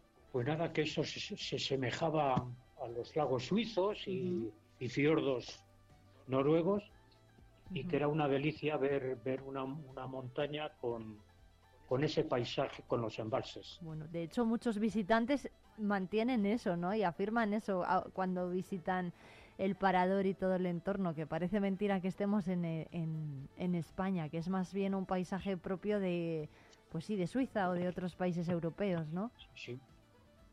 Pues eso, eso es lo que, que creo que define y lo que le ha, eh, lo que tiene a, a Cervera como un sitio, como un pueblo turístico, pero de, de calidad. Lo que hace falta es eh, seguir otra vez mejorando lo que tenemos con esa infraestructura. Totalmente que, que sí. Bueno, hay que decir que, mm, que Ángel, usted trabajó además en la presa, ¿cómo eran esos trabajos? ¿Qué era lo que hacía? ¿Y cuál ha sido el peor momento que ha vivido el embalse? No sé si épocas de sequía, No. reparaciones, deterioro. Sí, Yo trabajé en Confederación en Confederación. los 30 años, pero en el embalse de Compuerto. Ah, de Compuerto. Ahora ya jubilado, vivo en Cervera y bueno, me gusta el tema de los embalses y de vez en cuando pues eh, hablamos de ello y en esta ocasión eh, me has captado y estoy intentando decirte lo que conozco de, del embalse, pero la- lo que es la explotación de un embalse, como no, la conozco, los, los peores momentos Claro. de un embalse siempre son las grandes avenidas Sí, ¿no? las imprevistas. El embalse está, una de las eh, funciones que tiene es prevenir las grandes avenidas cuando hay grandes precipitaciones, regular esas avenidas. Y cuando esas avenidas se desmadran, por llamarlo de alguna forma, eh, llegan los momentos de preocupación, de estar muy atento a lo que está pasando, a lo que sube el embalse, a lo que hay que soltar que puede perjudicar aguas abajo a, a poblaciones. Ujú. Y esos son los momentos que más eh, difíciles y más sufres, pues porque la labor es eh, no hacer daño. Ujú, Desde luego que sí. En el caso de Ruesga ha habido episodios como estos. Sí, ha habido puntualmente, pero ha habido, ya digo, una recién terminada la, la, la presa de, de Ruesga, pues se dieron cuenta que en una avenida importante eh, anegó un poco, por lo que tuvieran que modificar el aliviadero para que no subiera tanto. Ujú. Bueno, Y pues, luego hay otras, otras épocas en las presas, hay un seguimiento técnico permanente que a medida de que la, que la tecnología avanza, la van aplicando también a las obras mm, civiles de, este, de esta envergadura, que son las auscultaciones que se hacen en las presas, de filtraciones, movimientos, eh, todos esos datos aportan a, a los técnicos, a los ingenieros de confederación, les aportan los datos suficientes para decir si hay que tomar medidas en esa obra para arreglar o evitar que se deteriore o que, o que se, sí, que se deteriore es la estropee, sí, palabra, que yo creo, sí. y tomar medidas, obras especiales que hay que hacer para ponerlas eh, correctamente al día y que no revistan ningún peligro. Bueno, ¿por dónde pasa el, em- el futuro del embalse de Ruesga, Ángel? Bueno, el futuro del embalse de Ruesga está claro que va a ser el turismo. El decir que los 10 hectómetros y pico que, de volumen que hace el embalse de Ruesga eh, sí que son importantes para aportar al, al embalse de Aguilar, que son 237, si no recuerdo mal, los hectómetros que hace, ya digo, estos son solo 10, pero sigue, sigue teniendo el sentido que tuvo, es regular y evitar avenidas, evitar daños por debajo de la presa, pudiendo retener esos 10, 10 hectómetros, pero el, el futuro y donde está es el turismo. Bueno, pues Es- necesita. Hubo un camping en Cervera, si no por los años 80, que provocó que muchísimos turistas de los que vienen hoy con sus nietos venían entonces con los padres a, a pasar unos días al embalse de Ruesga, donde la Confederación había hecho una zona de recreo, un camping con servicios, bar, alumbrado, fuentes. Aquello por mala gestión se vino abajo. Pero el futuro está por recuperar otra vez el camping y lo tiene el alcalde de Cervera lo tiene en mente, está moviéndolo para volver a, a tener en la zona de Ruesga, en todo el entorno de Ruesga, una zona de recreo que sirva de atractivo a los turistas y al propio pueblo de Cervera y de Ruesga, que también se merecen tener un sitio de recreo que también sufrió unas consecuencias de, de haberles quitado esos sitios de pastos para su ganado. Desde luego que sí. Bueno, pues Ángel Monge, un placer hablar con usted del embalse de Ruesga que tanto ha significado y significa todavía para la provincia de Palencia. Un abrazo muy fuerte.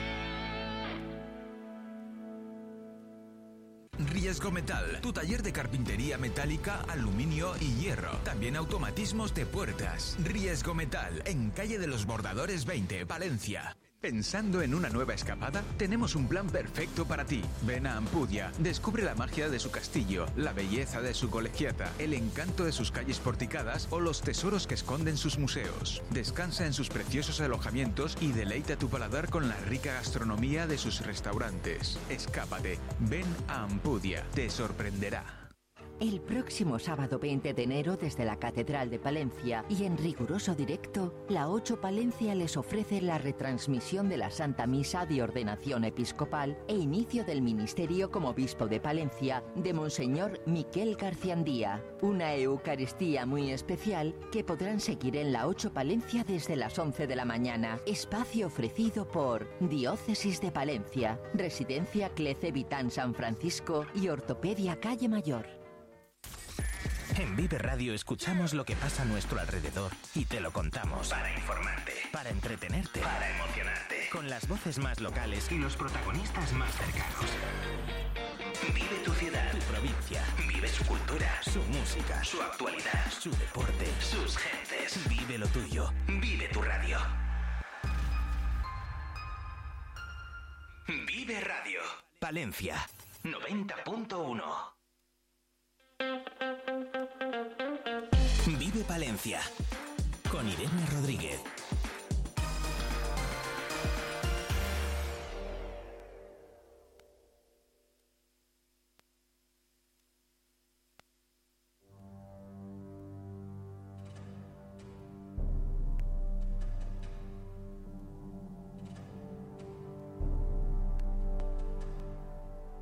Me embruja el murmullo del río y del monte. Con lluvia de mayo me quiero mojar. Voy a correr como el lobo en la noche. Pretendo sentir toda tu inmensidad. Me guía la luz de un rayo de clara del alba al amanecer, me llena de vida toda la hermosura de esta tierra verde que aprendo a querer. Quiero saltar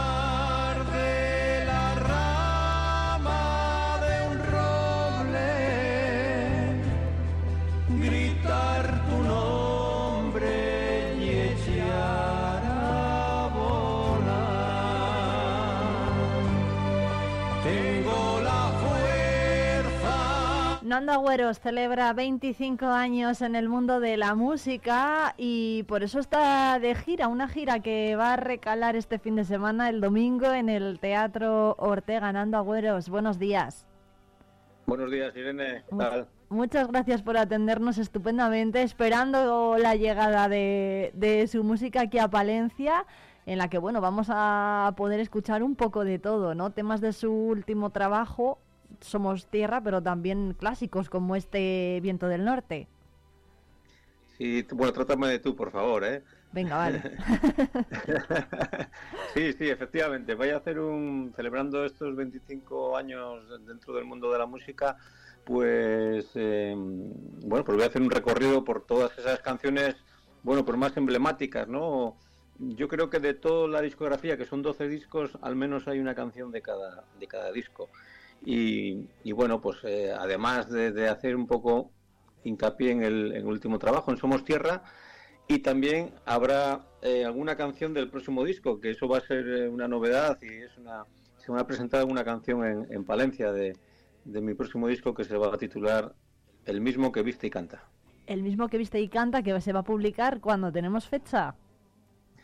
En marzo saldrá este, este nuevo disco, pero bueno, quería llevar una primicia a Palencia y, y bueno, pues voy a presentar dos o tres canciones de ese, de ese nuevo, nuevo trabajo. ¿eh? Bueno, es la primera parada del año que hace con esta gira, aquí la, de, la de aquí, la de Palencia.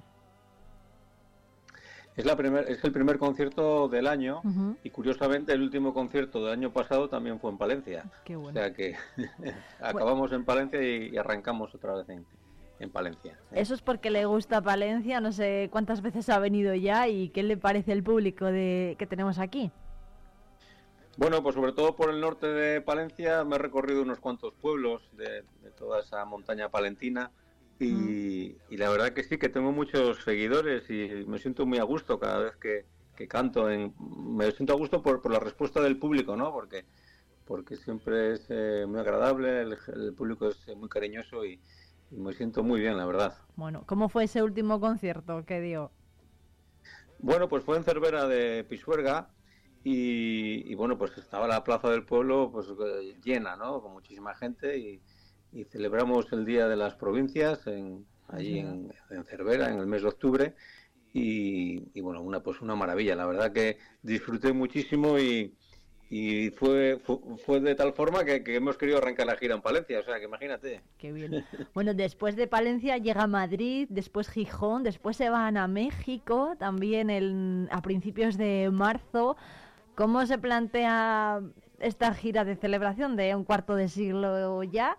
Y no sé si, bueno, ¿qué, qué, qué recuerdos quedan de, de esos primeros años? Bueno, sí, efectivamente, vamos a esta gira la vamos a vamos a hacer varios conciertos, eh, como bien dices, el, eh, para, para ir finalizando esta gira que la empezamos el año pasado, que arrancamos en, en Oviedo. eh, nos queda hacer Pa- Palencia, Madrid, Gijón y México y luego ya en marzo arrancamos con la nueva gira mm, aprovechando el lanzamiento del, del nuevo disco, ¿no? Y, y la pregunta, perdón Irene, era Sí, que, que qué recuerdo de los primeros, que qué recuerdos quedan de los primeros años de cuando se lanzó a, a esto de la música. Bueno, pues, pues todos, la verdad que, Sí. que me, me acuerdo perfectamente de las primeras actuaciones, ¿no? Eh, con muchos menos medios eh, y cantando incluso en, en camiones de, de ganado cuando empezaba y, y en cuadras.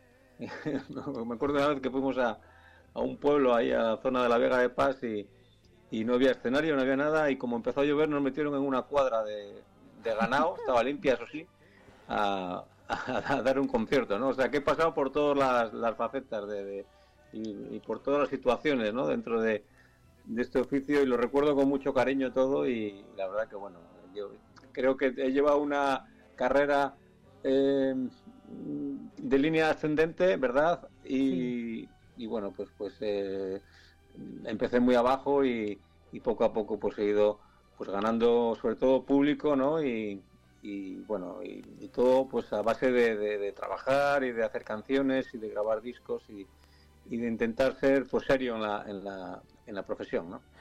Ha hecho colaboraciones con muchísimos artistas, bueno, desde, desde David Bustamante, ¿no? Por citar algunos así más eh, recientes, hasta Ara Malikian, eh, pues de, muchísimos géneros diferentes, ¿no? Y además ha compuesto incluso para ellos, como cuando escribió Bendito Canalla, ¿no? Que era un tema dedicado a Joaquín Sabina. Sí, la, la primera colaboración con la primera persona que colaboré, que invité a, a, cantar una canción, un disco mío, fue con David Bustamante en el año 2012. Y en ese disco también está Víctor Manuel, mm. que nos, me acompaña, en, nos acompaña, mi hermano de mí, cantando El viento del norte.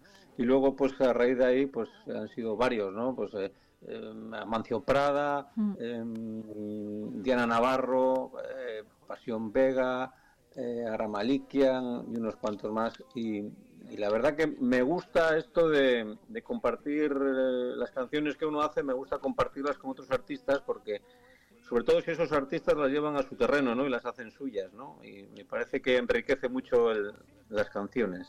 Sí. ¿Con quién le gustaría actuar, por ejemplo, en esta gira si tuviese, si, si surgiera, por ejemplo, la oportunidad? Bueno, pues con muchos, con muchos artistas eh, que yo escuché de, de joven o, o, que, bueno, han sido artistas de cabecera, ¿no? Y, y, y bueno, pues pues de, por pedir que no quede, me, pues me gustaría, por ejemplo, con Serrat, que no he cantado nunca con él, ¿no? Por ejemplo. Uh -huh. Bueno, este tema de um, Bendito Canalla... Amor,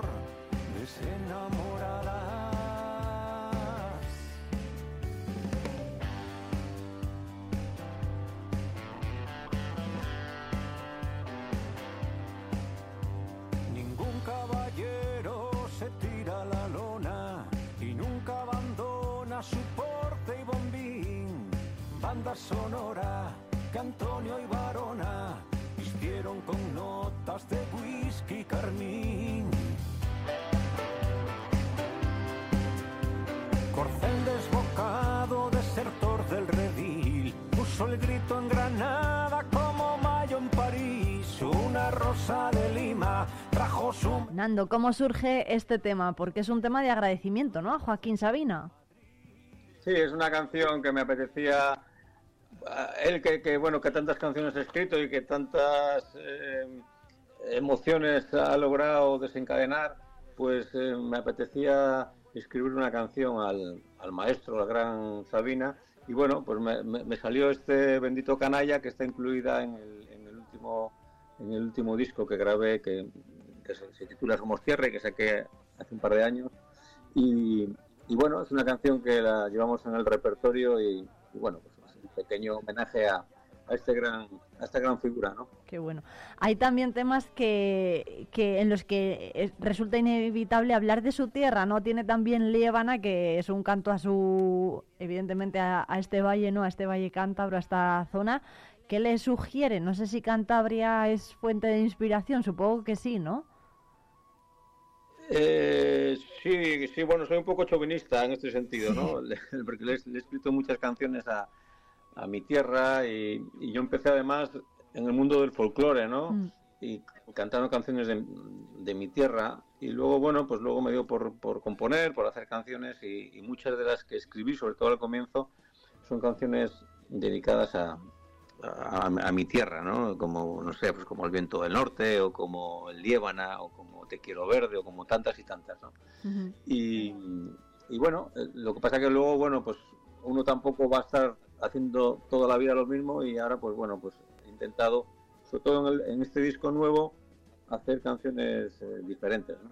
uh -huh. a pesar de la lluvia eh de la lluvia que cae en Cantabria sí ahora mismo está lloviendo sí sí bueno, eh, Nando, entonces nos quedamos con esta gira de este año y con la fecha de marzo de lanzamiento de ese nuevo trabajo, el mismo que viste Y, y, canta, muchísimas gracias por atendernos, que vaya muy bien el concierto de este domingo, todavía están, bueno, los que todavía estén un poquito rezagados, todavía creo que pueden conseguir entradas, la cita es a las 7 de la tarde y bueno, seguro que, que me, recordamos esta cita también. Nando Agüeros, muchísimas gracias. Pues muchísimas gracias a vosotros, un fuerte abrazo. Un abrazo fuerte.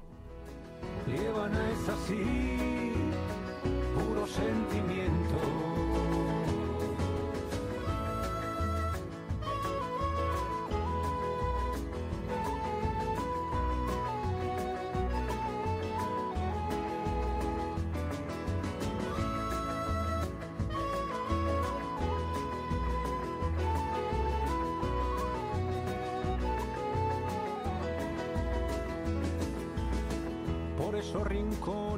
Ojos vieron, por tus mil colores, por los que partieron, por los que sufrieron al no estar contigo, por ser el consuelo de tantos amigos. Por la voz del monte noches de luna, por tu eterno potas que de ti es la cuna. Porque es tu fortuna rebosar de vida, porque eres tierra que tu pueblo cuida y por ti, quien busca aliento, Levana es así, unos sentimientos. Y por ti, y por quien busca aliento, Levana es así, puro sentimiento.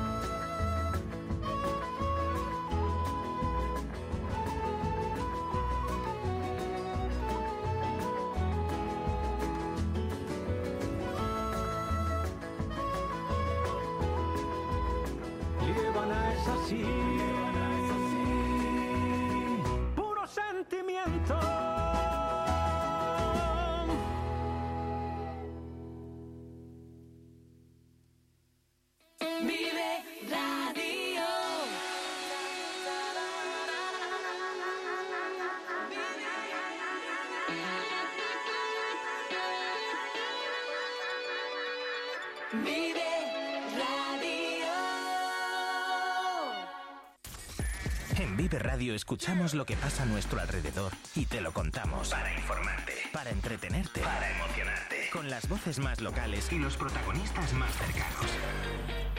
Vive tu ciudad, tu provincia. Vive su cultura, su música, su actualidad, su deporte, sus gentes. Vive lo tuyo. Vive tu radio. Vive Radio. Palencia 90.1. Plaspisa, líder en transformación de materias plásticas, dispone de soluciones para todo tipo de clientes y empresas. En nuestra nueva planta hemos apostado por la investigación, el desarrollo y las nuevas tecnologías como motor para la fabricación de nuevos productos indispensables para el mercado actual. En Alar del Rey Plaspisa, comprometidos con el futuro. Cerrato por vacaciones. Descubre los 40 pueblos de esta comarca palentina. Explora nuestra naturaleza a través de las cinco rutas ornitológicas donde observar aves silvestres en su hábitat natural. Déjate llevar por un paisaje salpicado por casas cueva, chozos de pastor, palomares y yeseras, iglesias monumentales, rollos de justicia medievales o la iglesia visigoda más antigua de España. Cerratopalentino.es. Saborear lo auténtico. Talleres Multimarca Iván te ofrece la tranquilidad de dejar tu vehículo en manos de profesionales. Si buscas un vehículo de ocasión revisado y certificado, visita nuestra exposición. Talleres Multimarca Iván, en calle Alfareros 8.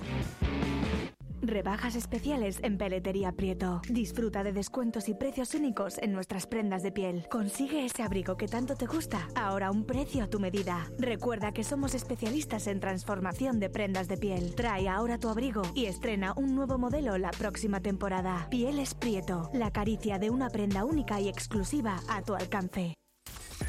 En Vive Radio escuchamos lo que pasa a nuestro alrededor y te lo contamos. Para informarte, para entretenerte, para emocionarte. Con las voces más locales y los protagonistas más cercanos.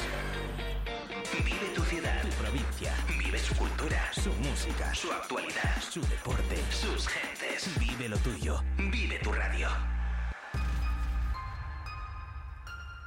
Vive Radio. Palencia 90.1.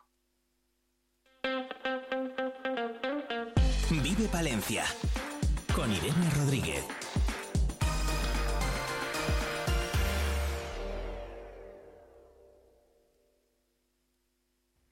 Señoras y señores, aquí, esta noche, Cristina, la veneno. Sí, llámame Cristina porque mi nombre no es veneno, es un apodo.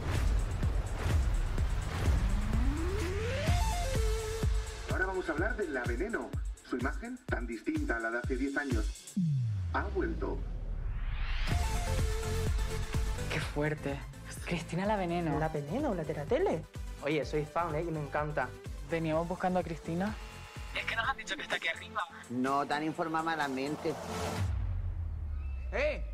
¿Eres tú mi fan? Soy yo. Tú y. Entonces, soy fan mía. Mucho, desde siempre. Toma, nena, ya tú qué bonitas son. Bueno, aquí es que está diosa total, ¿eh? Ahora vaya a ver lo que era la bomba de España. ¿Tú qué eres, hombre o mujer? Que yo que soy un semáforo, mi arma. De sultana, de mora, de india. Como la Pocahontas. ¿Y cuándo supiste que eras una mujer? ¿Yo? De toda la vida. Un escándalo. ¿Y tú? ¿Yo qué? ¿Cuándo va a dar paso? Bueno, seguro que muchos de los oyentes eh, han visto esta serie y quien no la haya visto, seguro que no se ha quedado indiferente. La serie de la Veneno, la ficción que contaba la historia y la trayectoria de una de las vedettes más mediáticas y polémicas también de la esfera social nacional, pues se estrenó en plataformas y fue uno de los contenidos más vistos de los últimos años. Bueno, la responsable de que esto haya sido así es eh, Valeria Vegas. Ella es realmente la autora de la biografía de la Veneno. Buenos días, Valeria.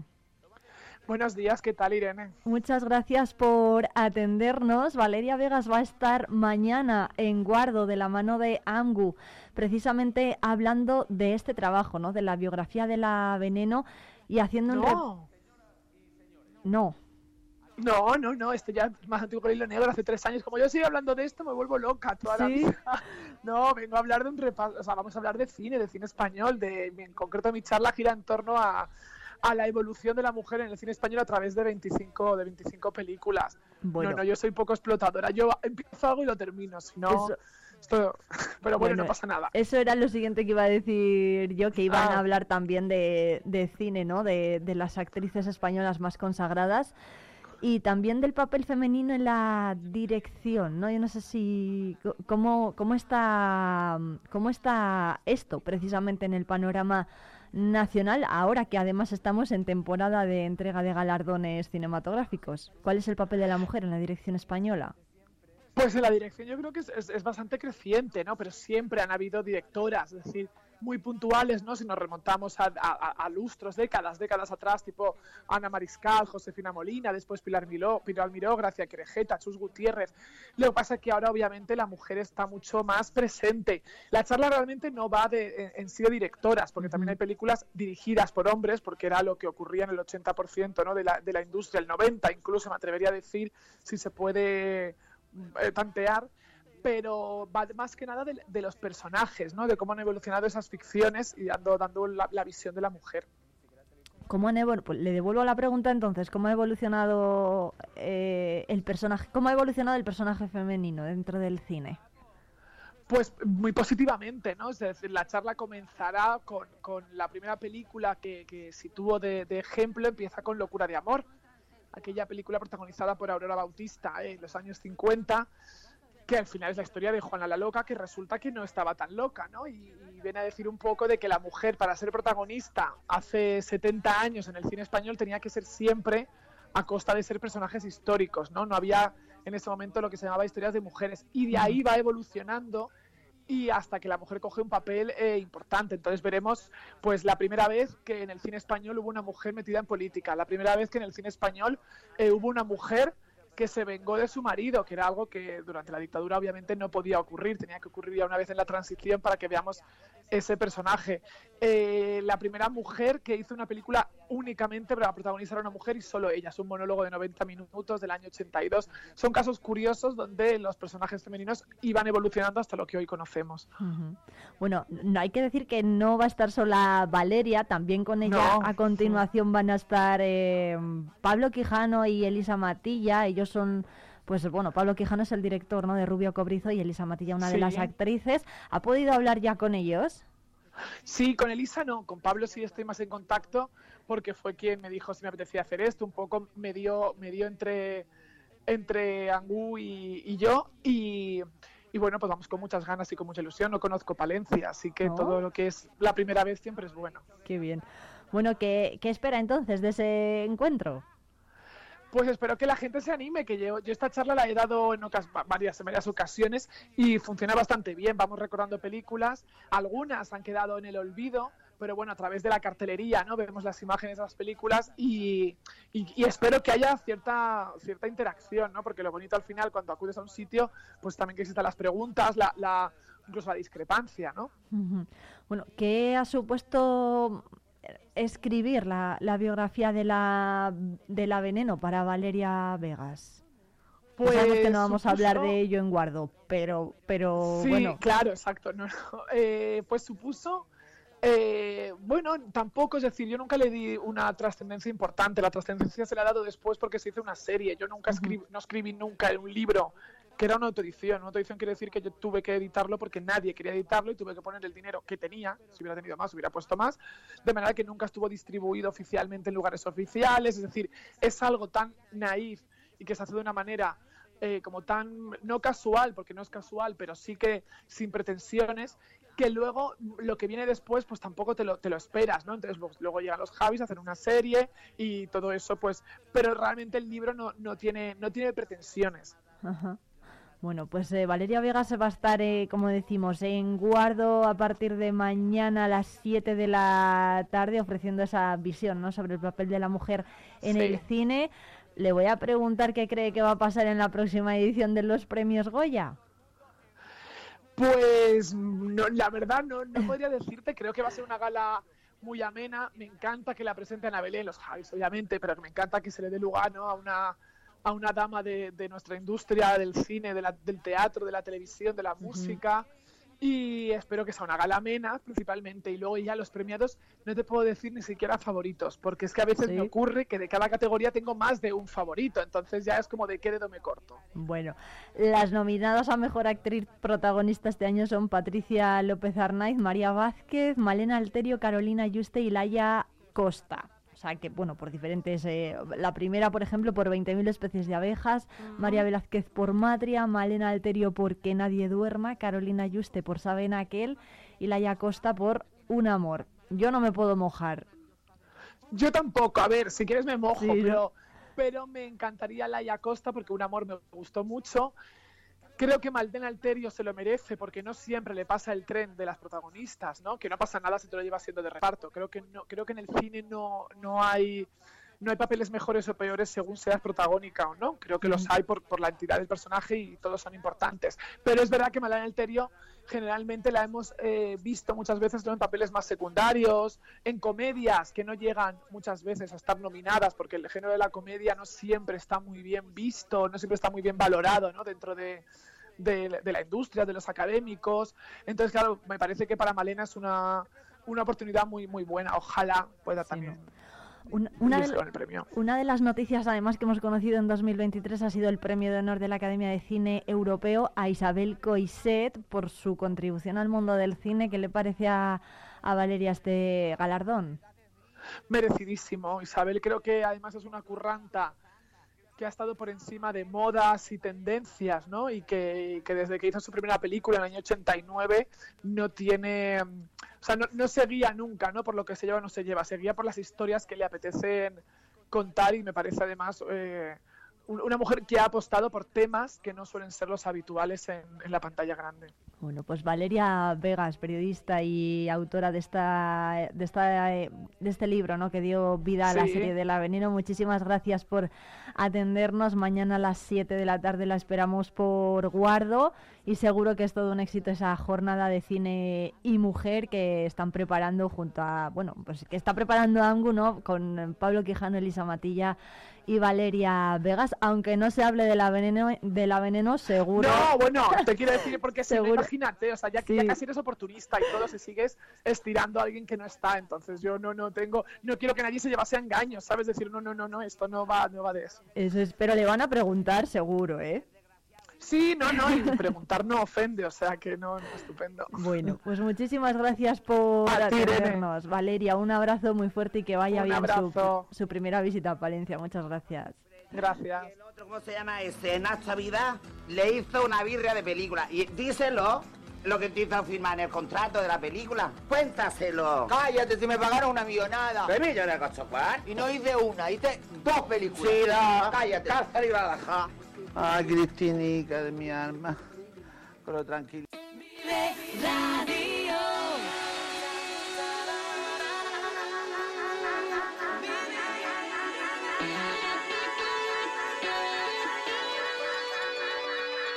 Vive Radio. Jesús García Prieto, ¿qué tal? Por fin es viernes y en Vive Radio lo celebramos escuchando lo último de Del Aporte. Súbete la radio. Chicle.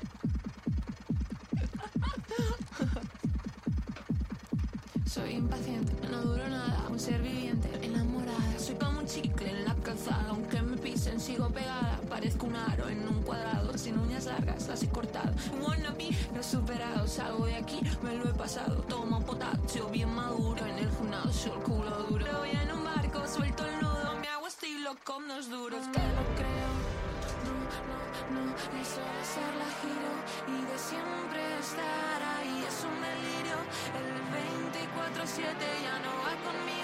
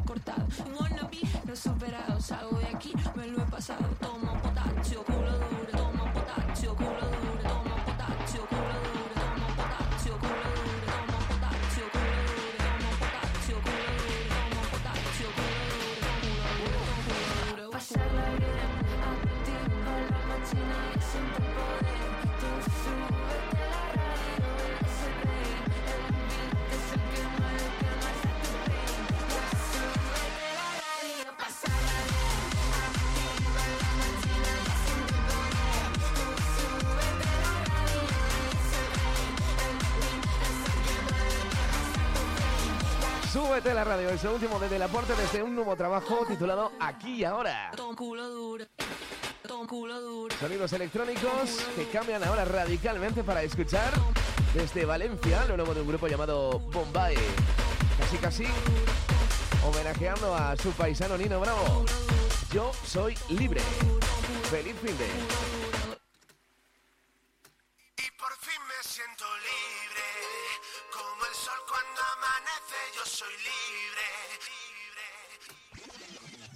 Hace tiempo que voló, se fue del barrio, le perdí la pista.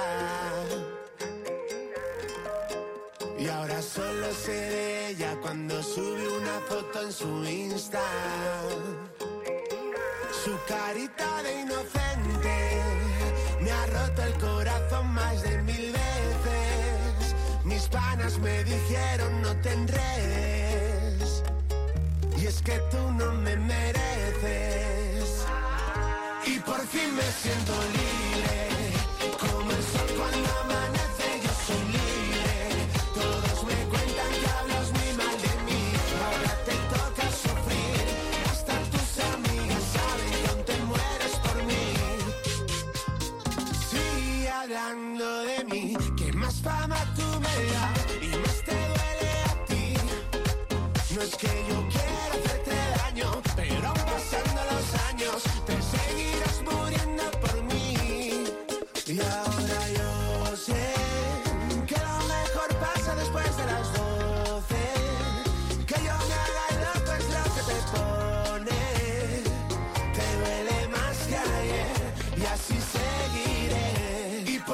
siento libre.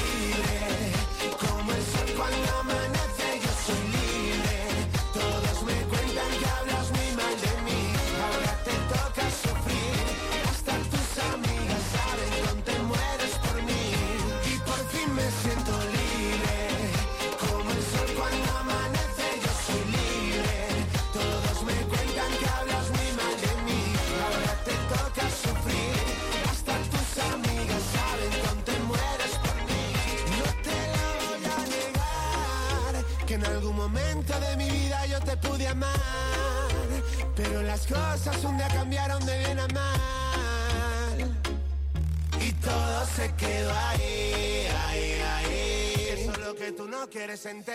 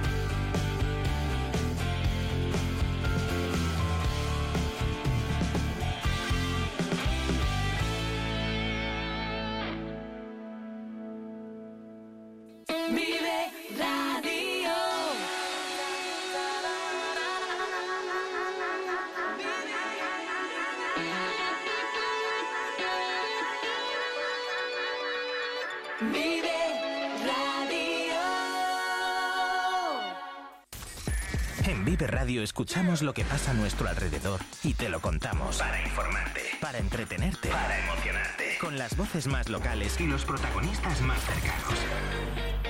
Vive tu ciudad, tu provincia. Vive su cultura, su música, su actualidad, su deporte, sus gentes. Vive lo tuyo. Vive tu radio. Vive Radio. Palencia 90.1. En Vive Radio tienes una cita con Robin Cootsy de lunes a viernes. De lunes a viernes. Desde las 6 a las 8 Desde de la las tarde. 6 a las 8 de la tarde. Vive la música. Vive la música. Vive los éxitos. Vive los éxitos. Vive el recuerdo. Vive el recuerdo.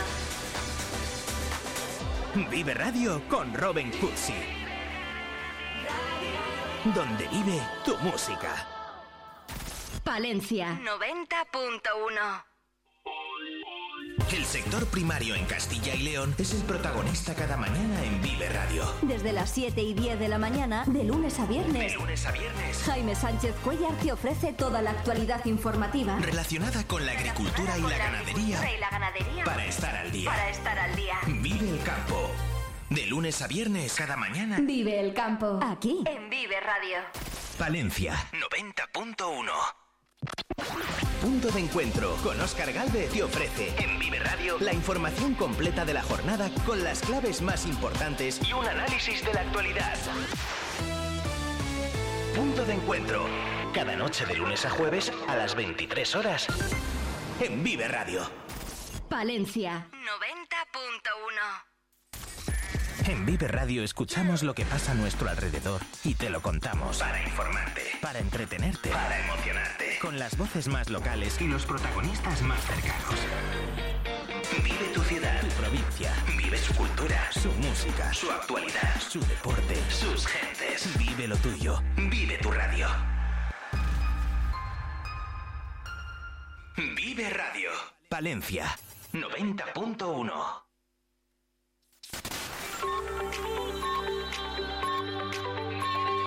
Vive Radio. Son las 11 de la mañana. Palencia 90.1.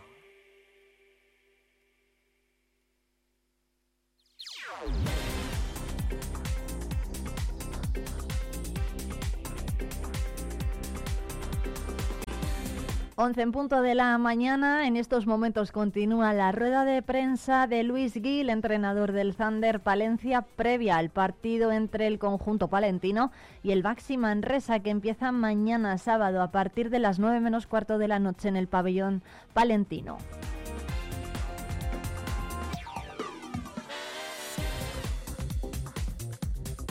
Y en cuanto a la Junta de Gobierno celebrada en el Ayuntamiento, únicamente se ha aprobado el acta de la sesión ordinaria celebrada el 12 de enero de 2024 y la alcaldesa de Palencia ha aprovechado el encuentro para informar a los grupos políticos sobre las reuniones que va a mantener la próxima semana y, también informarles de la oferta turística que el Ayuntamiento de Palencia va a llevar a Fitur.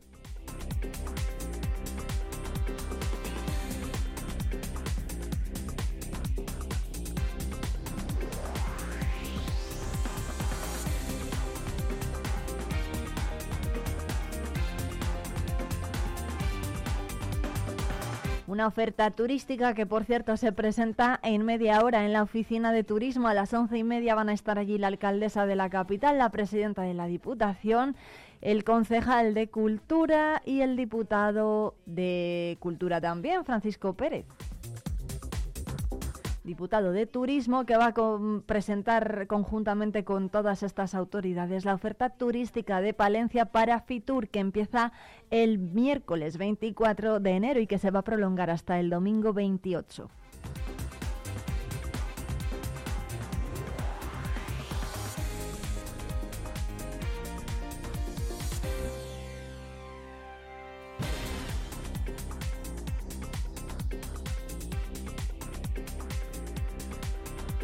Y también continúa la rueda de prensa en la sede de Izquierda Unida para explicar los motivos y las reclamaciones de la concentración que se ha convocado mañana.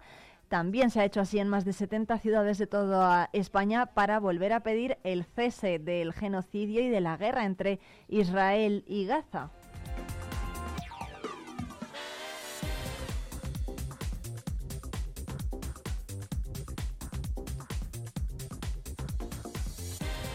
Y hasta las 12, ¿qué nos queda en Vive Palencia? Pues tenemos que repasar la cartelera que podemos ver en los cines palentinos este fin de semana.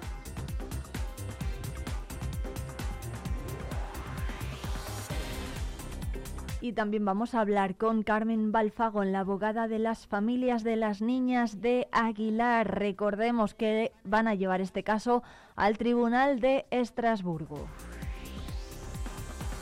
También vamos a hablar con Jesús Villameriel, que es el presidente de la recién creada Asociación de Vecinos del Carmen, que se presenta esta tarde a las 7 en el Centro Cultural Lecrac.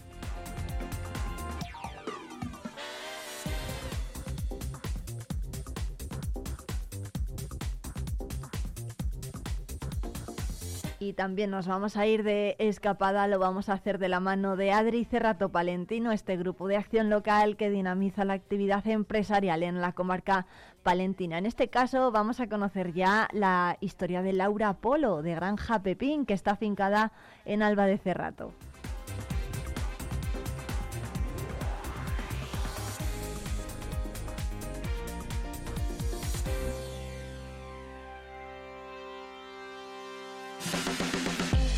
Vive la escapada con Vive Radio Palencia.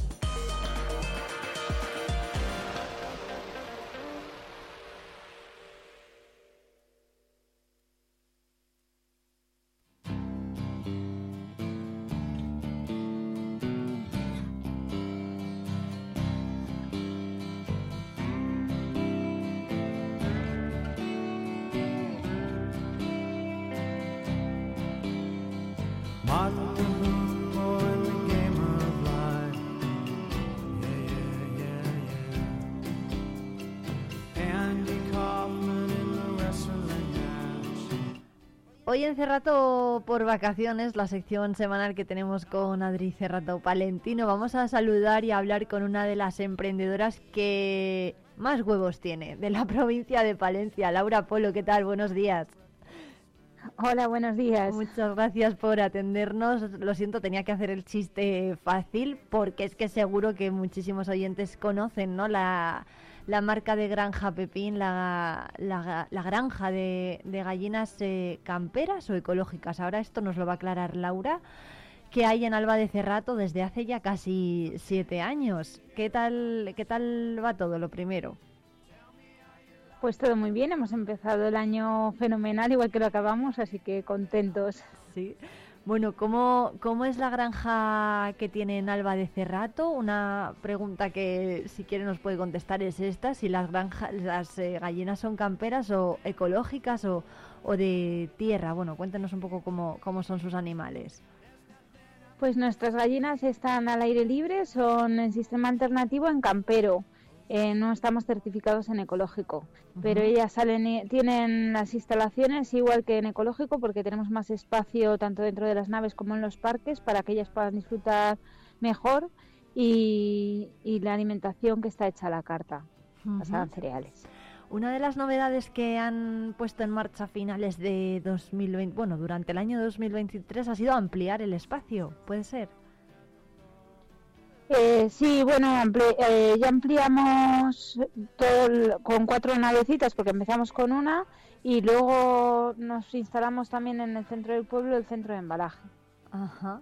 ¿Cuánta inversión hace falta, Laura, para poner en marcha una granja de estas características? Bueno, es un, es un poco relativo, depende un poco lo que quieras crecer o con la idea con la que vayas. Puedes empezar con, por unos 50.000 euros y de ahí empezar y subir hasta, mm, no sé, 200.000 o, o más. Depende un poco de la inversión que tú quieras. La nuestra, por ejemplo, pues tendrá invertidos unos 200.000 euros seguro. 200.000 euros en un plazo de siete años es, mm, bueno, muchísimo dinero, ¿no? ¿Y cómo llega Laura Polo a Alba de Cerrato y qué se encuentra allí hasta decidir poner en marcha este negocio? Bueno, pues mira, yo llegué a Alba de Cerrato porque mi pareja es de aquí y ya veníamos con la idea de, poner el negocio. Entonces eh, teníamos una pequeña bodega, la habilitamos y hicimos una casita pequeña para vivir arriba. Y luego eh, nos pusimos con los papeleos que fueron largos para poder emprender y empezar con la, con la granja. Empezamos solo con 500 gallinas, eh, con el dinero que nosotros teníamos de la capitalización del paro y, un poco de la familia y amigos, y ahí empezó la aventura. Bueno, ¿y cuántas gallinas tiene ahora? Ahora mismo 1800. 1800. ¿Cómo, ¿Cómo es trabajar? ¿Cómo es el día a día en Granja Pepín? Pues bueno, es un día muy completo, vamos un poco con el reloj del sol, es decir, que en invierno trabajamos unas pocas menos horas que en verano, pero básicamente todas las mañanas eh, nos pasamos la mañana recogiendo huevos, eh, dando de comer a las gallinas y por la tarde clasificando y preparando pedidos para luego realizar los repartos. ¿Cuántos repartos hace al día? En reparto durante la semana tres veces a la semana. Dos veces bajo a Palencia y otra y otra bajo a Valladolid. Y luego también pues hacemos muchos mercados locales y algún grupo de consumo. En total, bueno, no sé qué radio de actuación tiene, Palencia y Valladolid, podríamos decir. Eh, sí, unos 50 kilómetros a la redonda.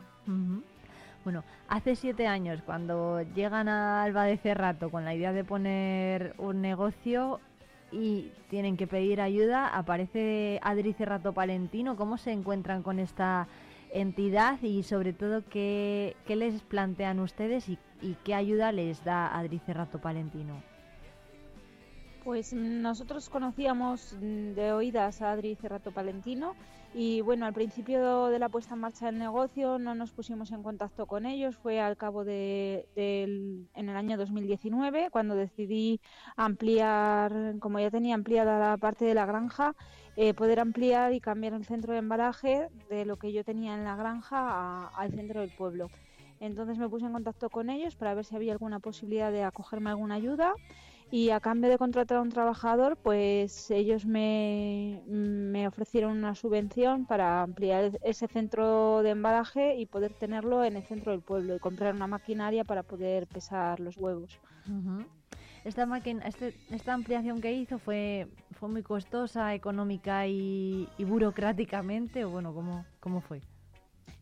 Eh, no, burocráticamente no, porque ya teníamos el centro de, de sanidad de de envasado abierto, entonces solamente era un traslado, eh, ver que las instalaciones estaban bien y que, que todo estaba correcto. Y luego costoso, pues tampoco mucho, porque, a ver, con la financiación de Adri Cerrato y lo manitas que somos un poco nosotros, que hay partes que, que las hicimos nosotros, pues ahorramos bastante. Entonces yo creo que fue una gran una gran inversión, o sea, no inversión, sino la ilusión que pusimos en, ha- en hacerlo, creo que ha, que ha valido la pena, porque al final necesitábamos un espacio más grande. Si quieres crecer, necesitas tener algo un poco más grande que lo que yo tenía antes. Laura Polo se plantea seguir ampliando Granja Pepín o con esto ya le vale. Eh, no, yo creo que Granja Pepín se queda aquí, que la idea es eh, tener un- una forma de vida un poco diferente a, a la que puede pla- plantearse cualquier otra persona en el medio, en, en- en su medio de vida. Y yo así estoy muy contenta, mientras que me dé para poder vivir y mantenernos aquí, as- así seguiremos. Y no quiero aspirar a, a tener muchos más animales, no. Mi idea es quedarme aquí, tengo para poder tener más, pero no, no es la idea. No quiero que se pierda esa esencia de lo que es el corazón de Granja Pepín. El espacio que, del que gozan las gallinas de Granja Pe- Pepín es superior además al que marca la media, ¿no? La normativa, me parece. Sí, sí, eso es, sí. Tenemos 12.500 metros cuadrados de pasto en las que están divididas las gallinas. Intentamos tener mm, ir separándolas eh, por zonas para que vayan pastando una zona y otra. Lo que pasa que llevaban, llevamos un año, el año pasado hubo mucha sequía y aunque regamos lo- el arbolado y el parque, pues lo tenemos abierto entero porque no da de sí para que las gallinas se lo coman, porque nada que sale un poquito ya se lo comen. ¿Qué les da de Pero comer? vamos, que ¿Cuál es? Sí, Laura. Sí, sí, nada, dime. No, que cuál es un poco la dieta que, que siguen las gallinas. Eh, bueno, pues las gallinas nuestras tienen una, una dieta basada en cereales, que es un pienso que está hecho a la carta, con cereales nobles, solo lleva trigo, eh, cebada, maíz, pipa de girasol y cuando no hay soja. Eh, no lleva ningún aceite ni de palma, ni de grasas animales ni vegetales, no llevan colorantes, ni, ni aditivos para la cáscara ni para la clara. Y luego lo que le hace especial, aparte de los cereales, es la alimentación que les damos secundariamente, que es mm, parte de verduras de nuestro huerto de verano. Y cuando no tenemos huerto de verano, aparte de lo que picotean en los pastos, eh, traemos verduras de hortelanos palentinos que a los que nosotros servimos huevos en, en el comercio pequeño, pues ellos nos dan las escarolas, eh, las coles y demás. Ujú, O sea que funcionan también un poco por intercambio, ¿no? Yo te doy esto y tú me das y tú me das esto otro. Eso está muy pero que muy bien. Em, por cierto, las distingue, distingue a las de- eh, ¿cuántas gallinas ha dicho que tiene? Mil y pico. Eh, 1800. 1800. A ver, al principio cuando teníamos las 500 primeras sí que las distinguía todas.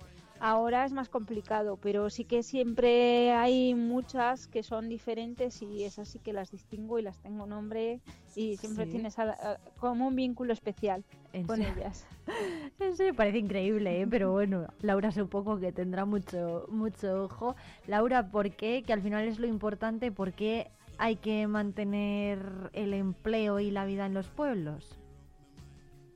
Hombre, yo creo que es primordial porque necesitamos que la gente se venga a vivir al medio rural y que haya vida. Y si no creamos nosotros los puestos de trabajo o, innovamos para crear negocios en el medio rural, no puede venirse la gente a vivir aquí.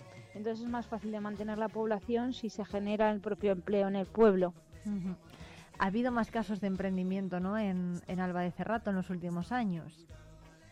Sí, ha abierto una bodega hace muy poco, bueno, hace un par de años, que se llama Carre Prado, y estamos la verdad que muy contentos de que un pueblo tan pequeñito pueda tener emprendedores jóvenes y que nada, animamos a que haya muchos más. Qué bien, pues desde luego que sí. Por cierto, ¿qué hacía Laura Polo antes de dedicarse a Granja Pepín? Pues yo vendía juguetes. ¿En una serio? juguetería, he estado durante más de 10 años vendiendo juguetes Sí, y luego en un poco de hostelería también, tanto por la tarde como por la noche, pero lo que más es la juguetería. Y lo de las gallinas, eh, ¿fue una idea solamente que de las que se les pasó por la cabeza una vez llegaron a Alba o, o ya tenían la idea de que quería hacer esto? Pues un poco sí que tenía la idea de, de querer trabajar con, con algún animal. Estuve mirando algún otro animal, pero no me cuadraba por la climatología. Entonces al final pues me decanté por las gallinas porque me parecía un animal pequeño y fácil de manejar y porque iba a generar un producto súper rico, el huevo, que al final es una cosa muy versátil. Sí, ¿no? Que además puede llegar a cualquier consumidor, ¿no? Tanto a hostelería como al consumidor particular, eh, cualquier comercio, tienda, eh, y bueno, de eso por suerte tenemos mucho en Palencia. Bueno, pues Laura Polo de Granja Pepín de Alba de Cerrato, muchísimas gracias por atendernos. Le dejamos que siga trabajando, que además eh, me consta, me consta que todavía está ocupada. Muchas gracias. Muchas gracias a vosotros por darnos la visibilidad. Un abrazo fuerte. Un abrazo.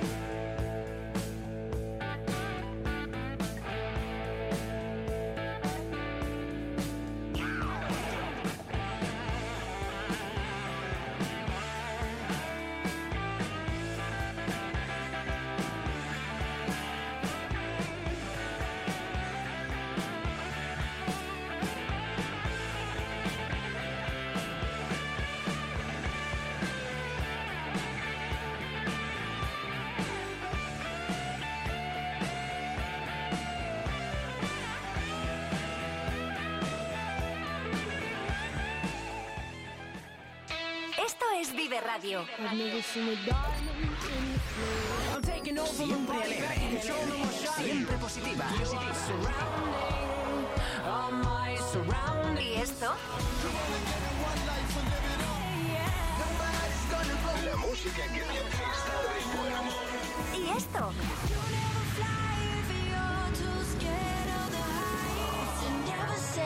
¿Y esto? Siempre música positiva. Esto también es Vive Radio.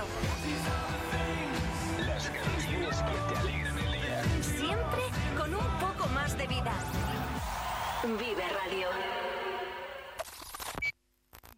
La magia del cine con Cines Ortega y Avenida. Busca tu peli favorita y disfruta a lo grande en nuestras salas totalmente renovadas. Recuerda que los mayores de 65 años los martes tienen entrada a 2 euros. Los miércoles, el día del espectador, podrás hacerlo por 4,50 euros y si quieres celebrar tu cumpleaños con nosotros, disfruta del pack película, palomitas y bebida por 8,95 por persona. La magia del cine te espera en Cines Ortega y Avenida. ¿Te lo vas a perder? Rebajas especiales en Peletería Prieto. Disfruta de descuentos y precios únicos en nuestras prendas de piel. Consigue ese abrigo que tanto te gusta, ahora un precio a tu medida. Recuerda que somos especialistas en transformación de prendas de piel. Trae ahora tu abrigo y estrena un nuevo modelo la próxima temporada. Pieles Prieto, la caricia de una prenda única y exclusiva a tu alcance. Tu mascota es uno más de la familia. Por eso en Clínica Veterinaria Argos hemos reformado y ampliado nuestras instalaciones. Servicio exclusivo para gatos con sala de espera, consulta y hospital separados. Disponemos de laboratorio, diagnóstico por imagen, servicio de cirugía, quirófano puntero en aparatología, urgencias 24 horas y especialistas en pequeños animales. Argos, calle Santiago 4, porque ellos se lo merecen.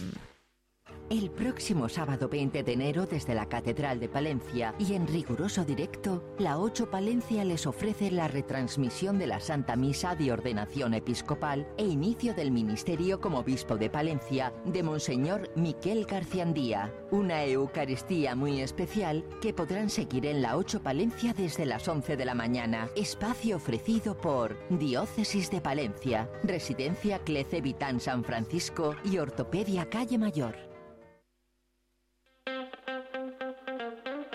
Vive Palencia con Irene Rodríguez. 11 y 21 minutos conocemos ya la cartelera de los cines de Palencia para este fin de semana.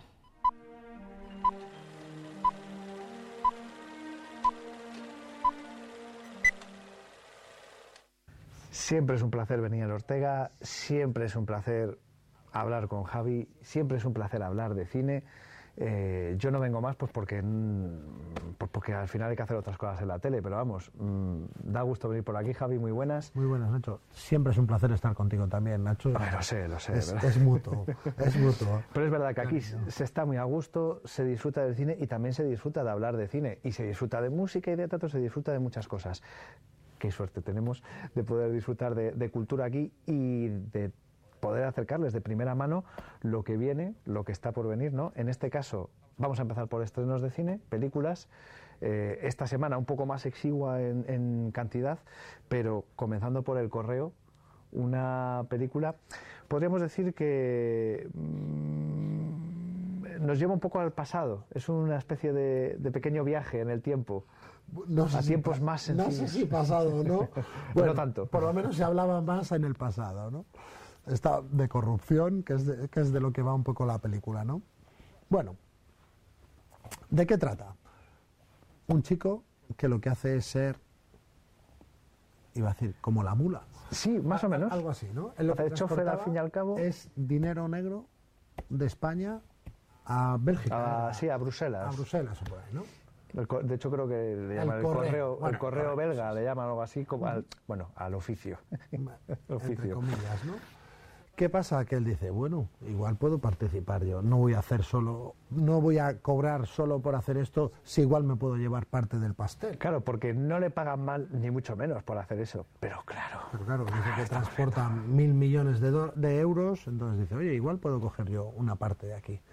Nadie ¿Qué pasa cuenta. con eso? Mm, que las mafias son mafias y, y no le van a dejar entrar tan fácilmente. Y la contabilidad se hace al milímetro. Así es, y lo tienen todo controlado.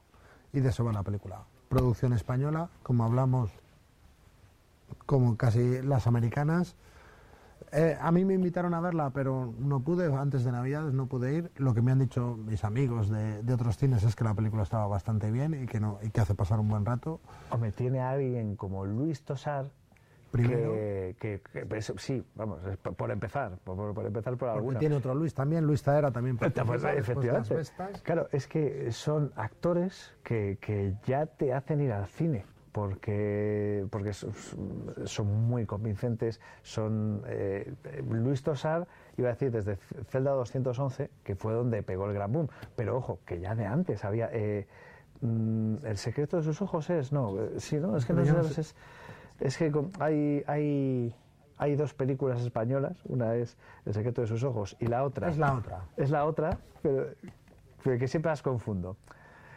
Y ya venía, quiero decir, ya venía con una carrera previa, con reconocimiento, pero digamos que ese fue su gran boom, su gran salto a la popularidad. Eh, y claro, desde entonces, mm, como se suele decir, que no tiene película mala, es que siempre hace, hace unos papelones. Y Luis Zaera, que siempre había sido ese gran secundario, que es- estaba ahí, y pues claro, efectivamente, desde las Vestas, ha sido también otro, otro salto ¿no? para, de popularidad. Y si a los actores le acompañas un director bueno como Daniel Carpar, Calpar Soro, que ha hecho Todos los nombres de Dios, 100 años de perdón y otras muchas películas de este tipo, o sea, da el tipo al correo, o sea, sabemos que, que sabe hacer este tipo de cine. Con acción y tensión. Estas películas funcionan muy muy bien en taquilla, tienen muchísima demanda y, y bueno, para, para este final de enero, la cuesta de enero que se dice, ¿no? Que, que así, así es, una película para pasar un buen rato siempre nos llena. El dinero negro fluía a tope.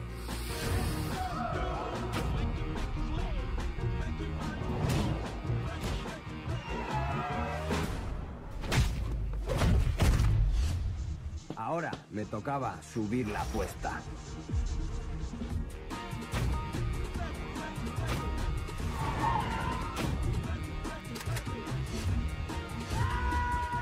La vida puede ser maravillosa. Bueno, pues te doy mis ojos ¿eh? a la película. Te de doy Luis, mis o sea, ojos. que yo no sé por qué la confundo. Bueno, en fin, asociaciones de ideas. También toda la vida había confundido el Rey Sancho con el Castilla Vieja.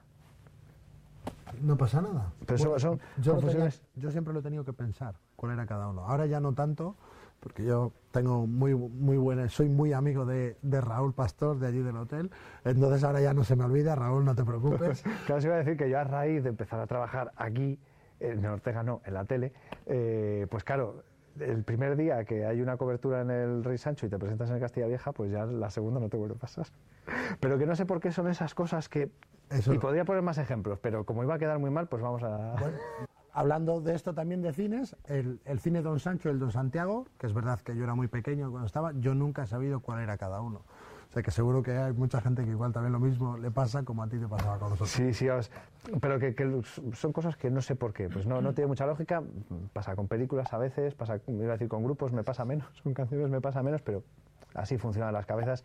Y bueno, pues la mía, pues como tiene tara, pues ahí, en, en algunos puntos, hace aguas. Pero vamos a seguir hablando de cine.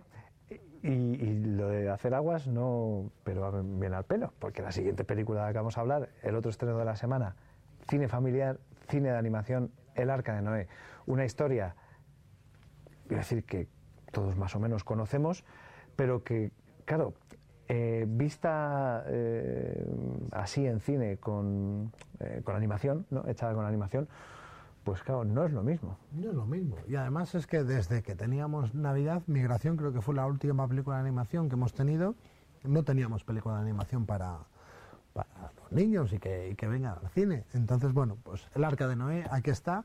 Además me ha parecido a mí interesante, ¿no? Dan, dan un toque al Arca de Noé, ¿no? Primero, solo pueden entrar dos, dos miembros por especie, ¿no? Masculino y femenino, macho y hembra, ¿no? Bueno, unos, pero se intentan colar y bueno, y, y consiguen entrar uno más. Bueno, pues ya está. Pero después, ¿qué pasa dentro del Arca de Noé? Que los carnívoros se quieren comer a los herbívoros. Amigo, que a mí me ha parecido, me ha parecido gracioso. Yo me acuerdo que en su día alguien hizo esa reflexión. Ah, sí. Y dijo, ¿y cómo? Y no me acuerdo cuál fue la explicación, pero bueno, pues estaría vallado, acotado. Eso nos contaron. En la película, ¿cómo lo resuelven? Hay que verla, para eso hay que venir al cine, pero bueno, que a mí me ha parecido algo interesante y, divertido, ¿no? Si lo que buscan es efectivamente darle esa vuelta de tuerca y hacerlo una historia divertida. eh, además es verdad que en el cine de animación todo lo que sea jugar con animales te da juego y te da mucho pie a, jugar con tópicos, a, a hacer humor, ¿no? Eh, muy, muy cercano a, a los peques, ¿no? que, que lo hemos hablado muchas veces, este tipo de películas también están eh, elaboradas de tal forma que los adultos eh, no salgan aburridos ni mucho menos. A veces les gusta más a ellos la película, les acaba gustando más que a los peques. Con lo cual, apuesta de, de cine familiar por excelencia, de esta semana y del mes, si me apuras. A mí ya te digo yo que, bueno, últimamente voy, yo mucho más al, al cine con las niñas, ¿no? Que, bueno, además las gusta mucho por suerte y vemos todas las películas. Aunque las ven solas también muchas veces. Ay, papá, vamos al cine. Bueno, pues venga. Migración, yo he visto todas. La Navidad en sus manos, todas. Y a mí, por ejemplo, Migración me gustó muchísimo. Me parece una película que estaba súper, súper bien y era de dibujos. Y pasé un muy, muy buen rato. En este caso, pues esta me apetece verla porque me ha hecho, me ha hecho mucha gracia lo de, lo de eso, lo que hablábamos, ¿no? De, carnívoro, de carnívoros y herbívoros que, que se, quieren comer, se quieren comer una parte a la otra, ¿no? Bueno, película de animación para toda la familia y para hacer pasar un buen rato en fin. ¿Por qué tenemos que comérnoslo? A ver, yo soy vegano. Ya era hora, por fin es mi momento de brillar. ¡Un concurso musical! Oye esto, león impresionante, ruge cual gigante, a una cabra se cargó, de un salto la aplastó. León, león cruel, de las bestias es el rey. Mantened la calma y que nadie se coma a nadie. ¿Os ha gustado? Eres un desastre musical. No tienes ritmo. ¡Ay, Dios mío! El Arca de Noé. Una historia milenaria jamás cantada así. Y aparte de estas dos películas, ya saben que viene mucha actividad al Ortega, musical, teatral, humorística, casi nada. Empezamos este viernes con, con Santi Rodríguez, con su último espectáculo Espíritu. Que no le conozca, le va a conocer. Risas aseguradas. Es que le va a conocer, lo va a pasar muy bien. Y la Todos pista, por si alguien anda despistado todavía, el frutero de Aida. eh, Santi es el frutero de Aida de toda la vida, pero que es un monologuista excepcional. Le tuvimos con su anterior espectáculo y gustó bastante y por eso está aquí de nuevo. Siguiente, perdón, siguiente día, Pan Duro, obra dramática, autor palentino, Así Aparicio. Teatro de calidad y más, si es de la tierra. Como que lo vemos con más ganas y más orgullo. mejor. Y el día 21, el domingo, tenemos concierto de Nando Agüeros, cantautor, que sabéis que tiene mucho tirón y gusta mucho. Y por eso está. Música tradicional, vamos a decir, del Cantábrico, que, que- que se oye mucho también por la montaña palentina. Vamos a tener la oportunidad de, de escucharlo, disfrutarlo y verlo en la capital. Y cerramos el mes con mucho humor. Eso es, Daniel Fed, uno de los monologuistas emergentes de ahora, con la, su obra se llama La vida regulinchi, que a mí me ha gustado el título. Sí, no, el, el- el título ya conquista. Porque además es así, la vida, oye, por regulinchi, ¿cómo vas? Bueno, por regulinchi. Pues esto es de lo que va el, el espectáculo. Y después tenemos, para cerrar el mes, Jandro con su espectáculo Descabellado. Magia, humor, para familias, para mayores, súper espectáculo. No dejéis de ver a Jandro porque de verdad que está muy bien. Da igual si os gusta la magia, si os gusta el humor, si no os gusta, da igual, id a verlo porque lo vais a pasar muy bien. Risas aseguradas, disfrute, pues más fácil no se lo podemos poner. Les damos las ideas y ahora ya queda en su mano. Esperemos que mucha gente se sume, acuda, disfrute y así sigamos disfrutando también de una amplia programación de Ortega que crece en febrero, pero lo veremos más adelante. Javi, muchas gracias. Muchas gracias, Nacho, a vosotros.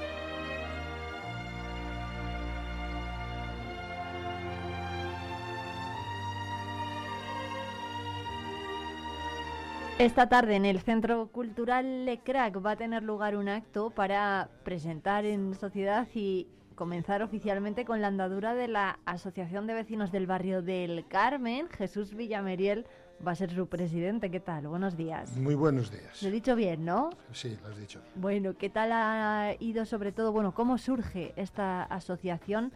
Porque en los últimos meses los vecinos del Carmen pues han sido tristemente noticia en muchas ocasiones, ¿no? Efectivamente, en el, barrio había una inquietud y un malestar debido a que se había desmadrado en todos los aspectos. Muchos tirones, robos, menudeo y venta de estupefacientes. Entonces, de alguna forma, los vecinos quisimos pues saber cómo podíamos eh, atajar eso. Primeramente hicimos una plataforma para de alguna forma podernos dirigir a, a tanto a los políticos como a, la- a las autoridades y después hemos formado ya legalmente una asociación de vecinos con toda la legalidad del mundo. Bueno, ¿cuántos miembros hay? ¿Cómo, cómo es un poco el esquema interior de la Bueno, asociación? pues la junta directiva la, la formamos 12 señores. Eh, un presidente, un secretario, un tesorero y los vocales. Sí que es cierto que lo que nosotros queremos es que haya participación de todo el barrio, porque el barrio es de todos y todos tenemos que participar en el barrio, desde el más pequeño hasta el último. Todos somos necesarios. ¿Cuántos miembros entonces, de cuántos miembros estamos hablando? Nosotros Bueno, en la Junta la Directiva, Junta so- Directiva, 12. somos 12, pero el barrio siempre se ha compuesto de muchísima gente, de, de socios y de todo, y claro, es lo que nosotros queremos ahora, es que, que la gente se, se apunte a la asociación para que nosotros tengamos una fuerza legal y podamos representar todos los problemas y todo lo que ellos nos transmitan a la sociedad. Bueno, ¿cuál es el primer problema de la- del barrio del Carmen? Bueno, pues el primer problema es el que tenemos, que es la inseguridad que tenemos. Ese es el, el número uno que tenemos que cortar. Sí que es cierto que las autoridades eh, se están portando bien, pero tenemos que atajarle como sea, porque ha, si- ha sido algo de ma- m- muy lamentable de que había días que hasta tres tirones, robos y, y el descaro de cómo se vende allí el menudeo y todo, es que es un descaro descomunal. Entonces, ese es el primer problema. Y después ya nos hemos reunido con la alcaldesa y todo, y iremos haciendo lo del día a día, lo que es una, una asociación de barrio, los problemas que surgen y lo demás. Y para eso queremos precisamente que los vecinos sean los portavoces. ¿Qué, soluciones les han dado desde el ayuntamiento a este problema? Al terminar con el menudeo de droga, por ejemplo, y con la inseguridad. Bueno, ellos han puesto to- y ponen todos los medios, tanto el subdelegado del gobierno como el comisario jefe, pero es un tema que es muy despacio, pero si todos somos capaces de denunciarlo, lo tenemos ganado. Em, ¿Cuál es la percepción de los vecinos? No sé si lo ven así todos y, y, bueno, si se sienten realmente inseguros en el barrio. Bueno, vamos a ver. Eh, inseguros, sí, pero lo que sí que es cierto es que ahora vemos presencia policial. Y, eso, pues, mm, siempre da seguridad. Bueno, ¿cómo, ¿cómo se va a trabajar? Bueno, por cierto, han estado reunidos con la alcaldesa hace unos días, hace un par de días. ¿Qué tal fue esa reunión? ¿Pudieron ver los presupuestos que, que, que se aprueban hoy en, en el Salón de Plenos? Em, bueno, ¿cómo, ¿cómo ven sobre todo la cercanía del equipo de gobierno? Mm, Bueno, la verdad es que bastante cercanía con, los, con las asociaciones. Sí que es cierto que en los presupuestos nos han dado en grandes rasgos lo que van a ser, hay que aprobarles y después nosotros tendremos que hacer todos, pues un, desde nuestras asociaciones, unos- unas pequeñas valoraciones de cuál es lo que nos gusta más, menos, y a la vez pedir lo que nosotros consideramos cada asociación que necesita como prioritario. Porque por pedir podemos pedir mucho, pero la verdad es que eso es como una casa. Llega hasta donde llega.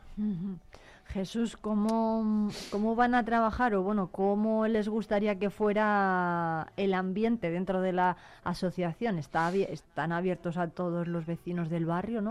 Vamos a ver, el, el Carmen siempre ha sido un barrio de mucha participación, de que los vecinos eran vecinos y había mucha complicidad. Las fiestas eran unas fiestas fabulosas, pero todo eso se ha ido perdiendo porque llevamos 10 años de que no hay nadie que represente al barrio y eso se nota mucho. Entonces tenemos que recuperar esa hermandad que había en el barrio.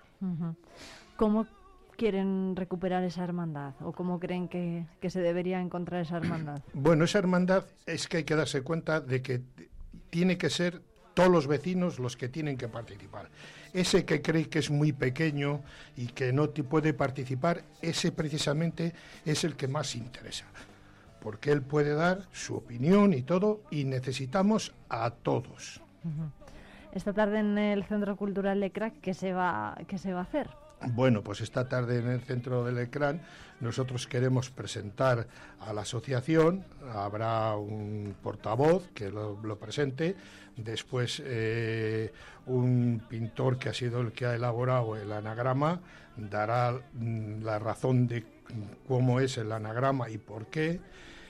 Después mm, tendremos una, pequeña intervención de, la Junta Directiva pidiendo pues lo que anteriormente he dicho, la colaboración ciudadana, la colaboración de barrio. Bueno, volviendo un poco a los a las demandas, ¿no? de los vecinos, ¿qué les em, qué, es lo que más falta hace? Hablábamos antes de esa inseguridad, pero bueno, limpieza de calles, eh, acondicionamiento de aceras, asfaltados, ¿qué falta en el barrio del Carmen? Bueno, pues en el barrio del Carmen faltan muchas cosas, pero mm, hay que ir poco a poco. Una de ellas sería la fuente que tenemos en la, Plaza del Carmen, de que eso es un bebedero de patos, eso es una verdadera vergüenza, porque eso está, es totalmente, eh, es un charco de... les, hemos pedido también varias calles que como eran propiedad de la fábrica de armas y después pasaron a titularidad de, los de la municipal, pues nunca se han intervenido y hace mucha falta. Los soportales es un verdadero caos que se quedó ahí de una obra que se hizo y está eh, pues muy mal. Eh, les hemos pedido que el ecrán, que es una maravilla, se la dote mm, pues de más medios porque es una pena que cuando hay cosas para los niños eh, vas a las 9 y a las 9 y 5 ya está lleno totalmente, no lleno, que es que no, no hay sitio para los niños. Es una pena porque la verdad es que tenemos muchos niños. Bueno, eso es buena señal, ¿no? Sí, sí, sí, es muy bueno. Bueno, en materia de vivienda, por ejemplo, hace unos años se llevó a cabo esa reforma, ¿no? Para cubrir y mejorar el aspecto también de, de esas barriadas de pisos que, que todos conocemos en el barrio, pero bueno, ¿qué tareas echan más en falta? Bueno, nosotros ahí no, vamos a entrar mucho porque no sabemos eh, cómo se hizo ni cómo no se hizo, qué intervenciones hubo, no podemos valorarlo. Nosotros, eh, sean los propios vecinos quien vengan ellos a darnos su opinión y nosotros intentaremos dentro de nuestras posibilidades lo que se pueda hacer. No, no sabemos cómo se hizo aquello, dónde se gastó, que, cuáles eran las necesidades, es que nosotros no sabemos nada de nada. Bueno. Eh, pues eh, nada, que invitamos desde luego a todos los vecinos del Carmen a que se pasen por ese por esa apuesta de, de largo. Nos dicen entonces que buena sintonía ¿no? con el equipo de gobierno. ¿Cómo es, eh, por ejemplo, en las distancias cortas Charo García? ¿Cómo está trabajando con ustedes, la concejala? Bueno, Charo viene del movimiento vecinal y conoce nuestros problemas. Es, mm, yo decir, pues maravillosa. Bueno, pues eh, Jesús, muchísimas gracias por atendernos. Lo dicho, que larga vida a la Asociación de Vecinos del Carmen. Esperemos que se solucionen cuanto antes esos eh, problemas. Por cierto, que el de la inseguridad. Es verdad que aquí en la radio, por ejemplo, hemos hablado mucho de, mucho de él y, por ejemplo, hay tertulianos ¿no? que nos dicen es que la gente se concentra en barrios, hay mucha inmigración. No sé si ustedes lo ven de esta forma, si el problema es la inmigración o, la falta de civismo. Bueno, eh, es todo, vamos a ver. Eh, en un sitio que nadie participa y que se deja, todos tenemos culpa. En nuestro barrio ah, lleva muchos años sin que haya alguien que sea el portavoz de- del barrio.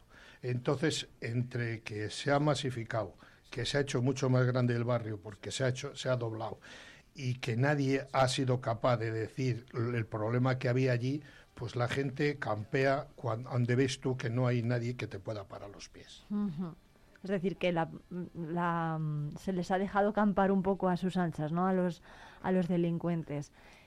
Es, es muy frecuente, o sea, los vecinos realmente ven a diario este tipo de comportamientos, a Sí, plena luz del día, por ejemplo. Sí, sí, no, no, es que además se sabe nombres, apellidos, números y todo, sabemos perfectamente.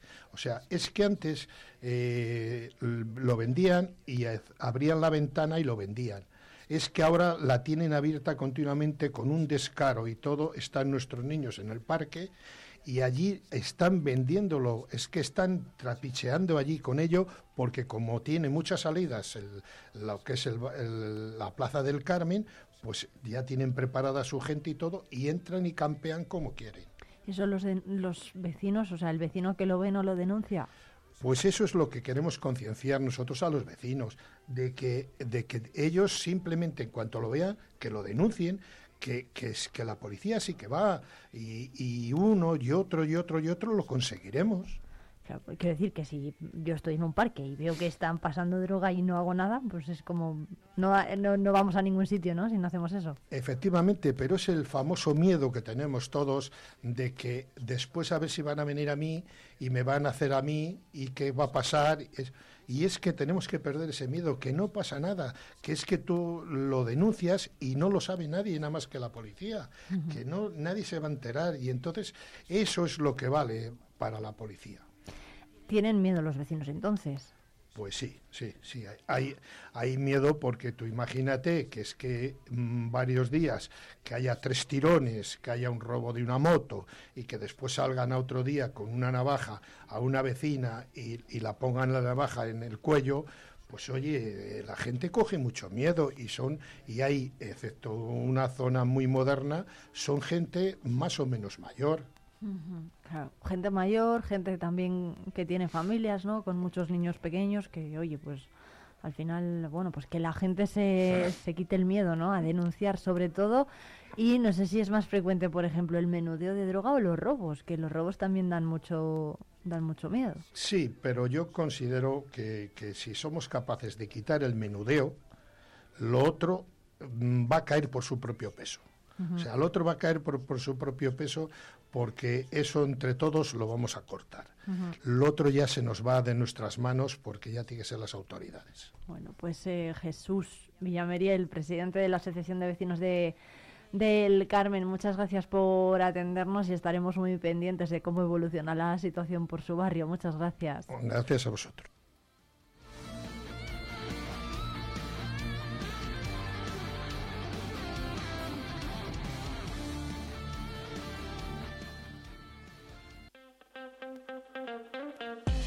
Palencia con Irene Rodríguez.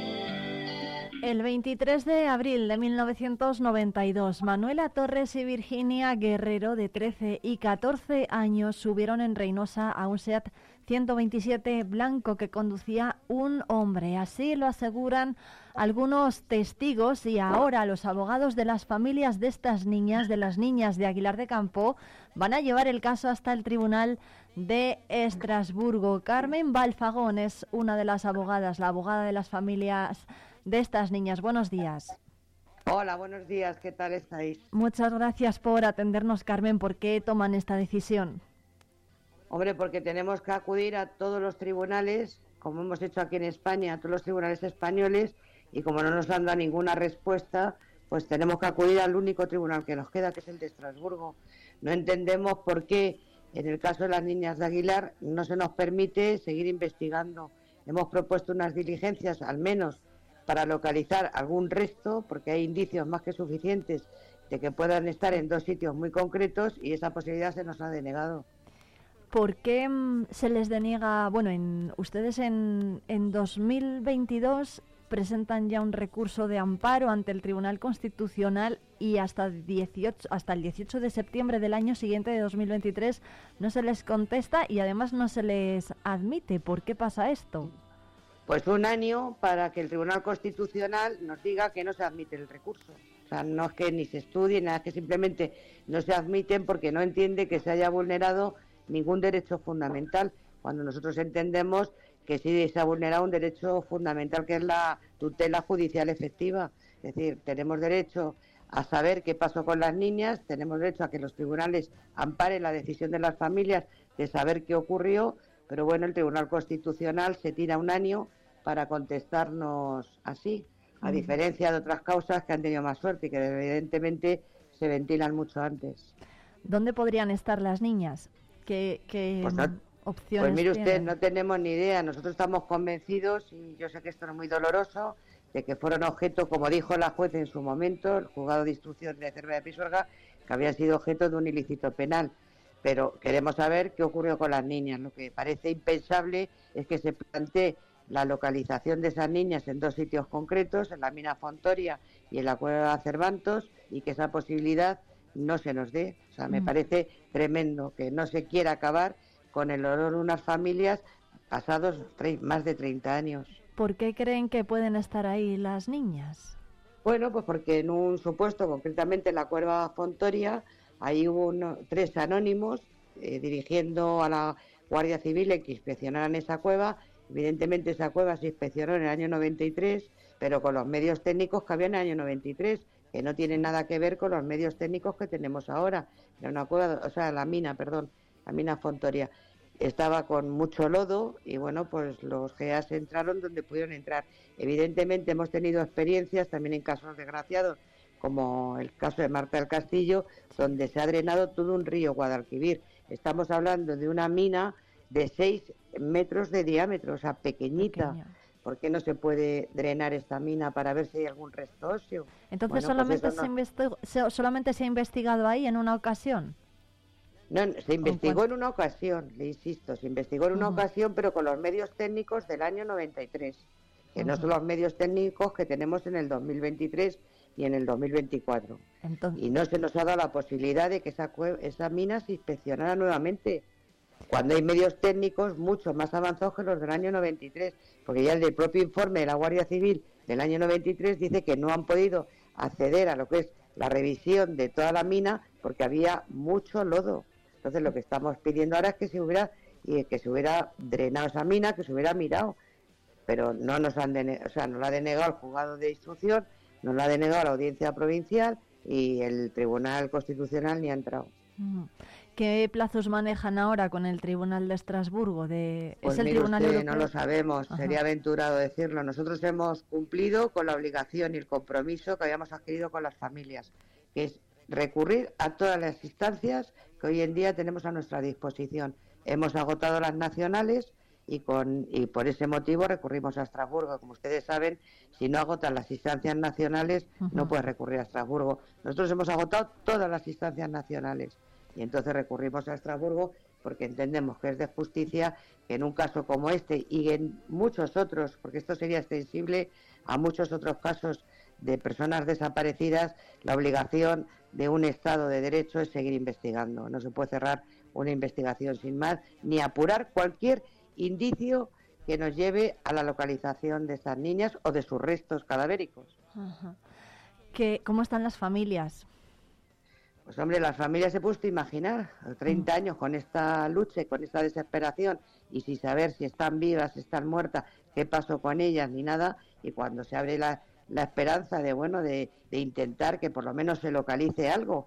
Porque bueno, si, si no están ahí o en la mina Cervantos, que también lo dijo la Guardia Civil, es que nosotros estamos basando en las actuaciones que la Guardia Civil ya señaló. La mina Cervantos, una mina que además, como dice la Guardia Civil, un sitio idóneo para la ocultación de dos cadáveres, pero no se podía bajar a la mina Cervantos en el año 93, en el año 92. Ahora sí se puede bajar. Hoy en día hay medios técnicos sofisticadísimos que te permiten en una sola jornada revisar esa cueva.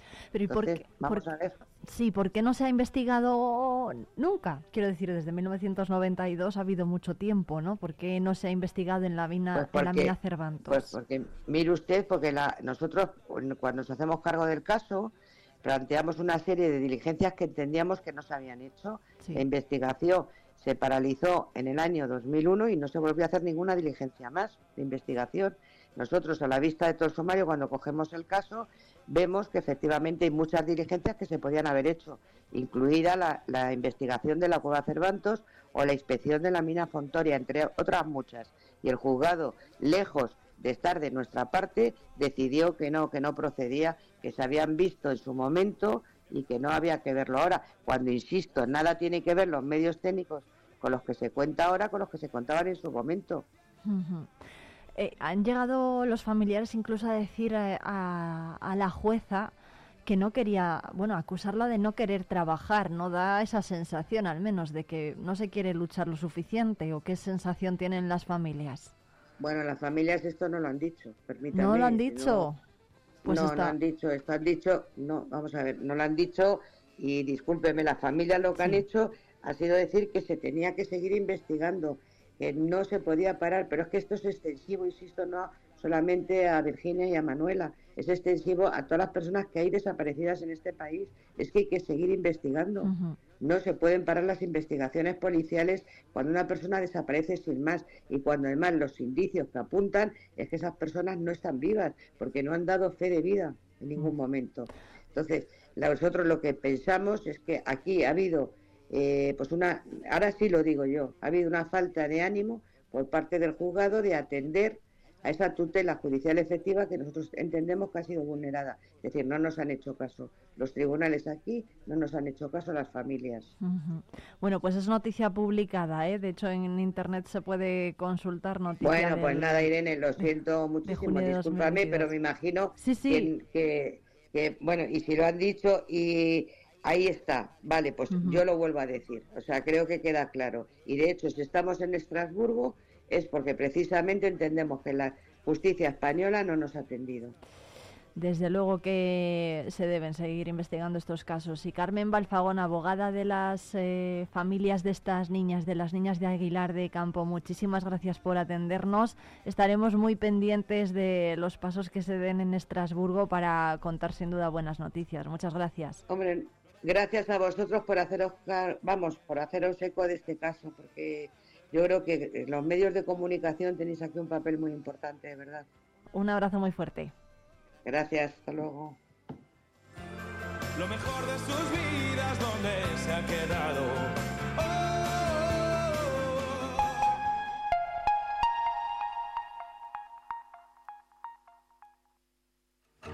Disfruta de las nuevas galletas Gullón Cero finas sin azúcares añadidos. Finas y crujientes, bañadas con una deliciosa capa de chocolate con leche. Elige tu variedad preferida. Finas chocolate y finas chocolate con avena. Gullón Cero finas. Todo el sabor sin azúcares añadidos. Asaja Palencia. Más de cuatro décadas apoyando a los agricultores y los ganaderos de nuestra provincia. A tu servicio en nuestras oficinas y en asajapalencia.com. El próximo sábado 20 de enero desde la Catedral de Palencia y en riguroso directo, la 8 Palencia les ofrece la retransmisión de la Santa Misa de Ordenación Episcopal e inicio del ministerio como obispo de Palencia de Monseñor Miquel Garciandía. Una Eucaristía muy especial que podrán seguir en la 8 Palencia desde las 11 de la mañana. Espacio ofrecido por Diócesis de Palencia, Residencia Clece Vitán San Francisco y Ortopedia Calle Mayor.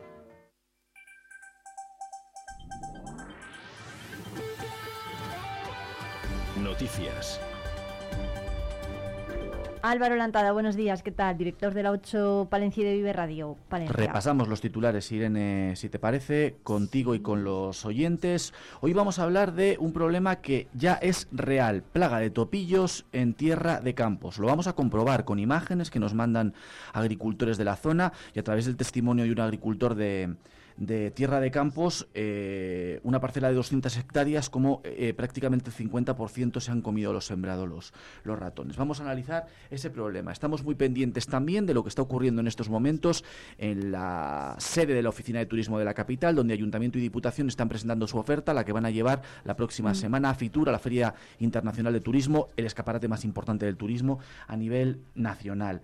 Estamos también pendientes y anunciaremos eh, con el colectivo de apoyo al pueblo palestino la concentración que van a desarrollar mañana tanto en la capital palentina como en otras ciudades españolas y escucharemos al nuevo obispo de Palencia mañana a las 11 en la 8 Palencia daremos en directo la misa, pero nos ha enviado un saludo desde la trapa donde se prepara para ese gran evento de mañana. Muy bien, pues esta información a partir de las 2 en punto en el informativo de la televisión de esta casa, en la 8 Palencia y en diariopalentino.es también continúa la información. Vive la actualidad, vive al día, vive radio.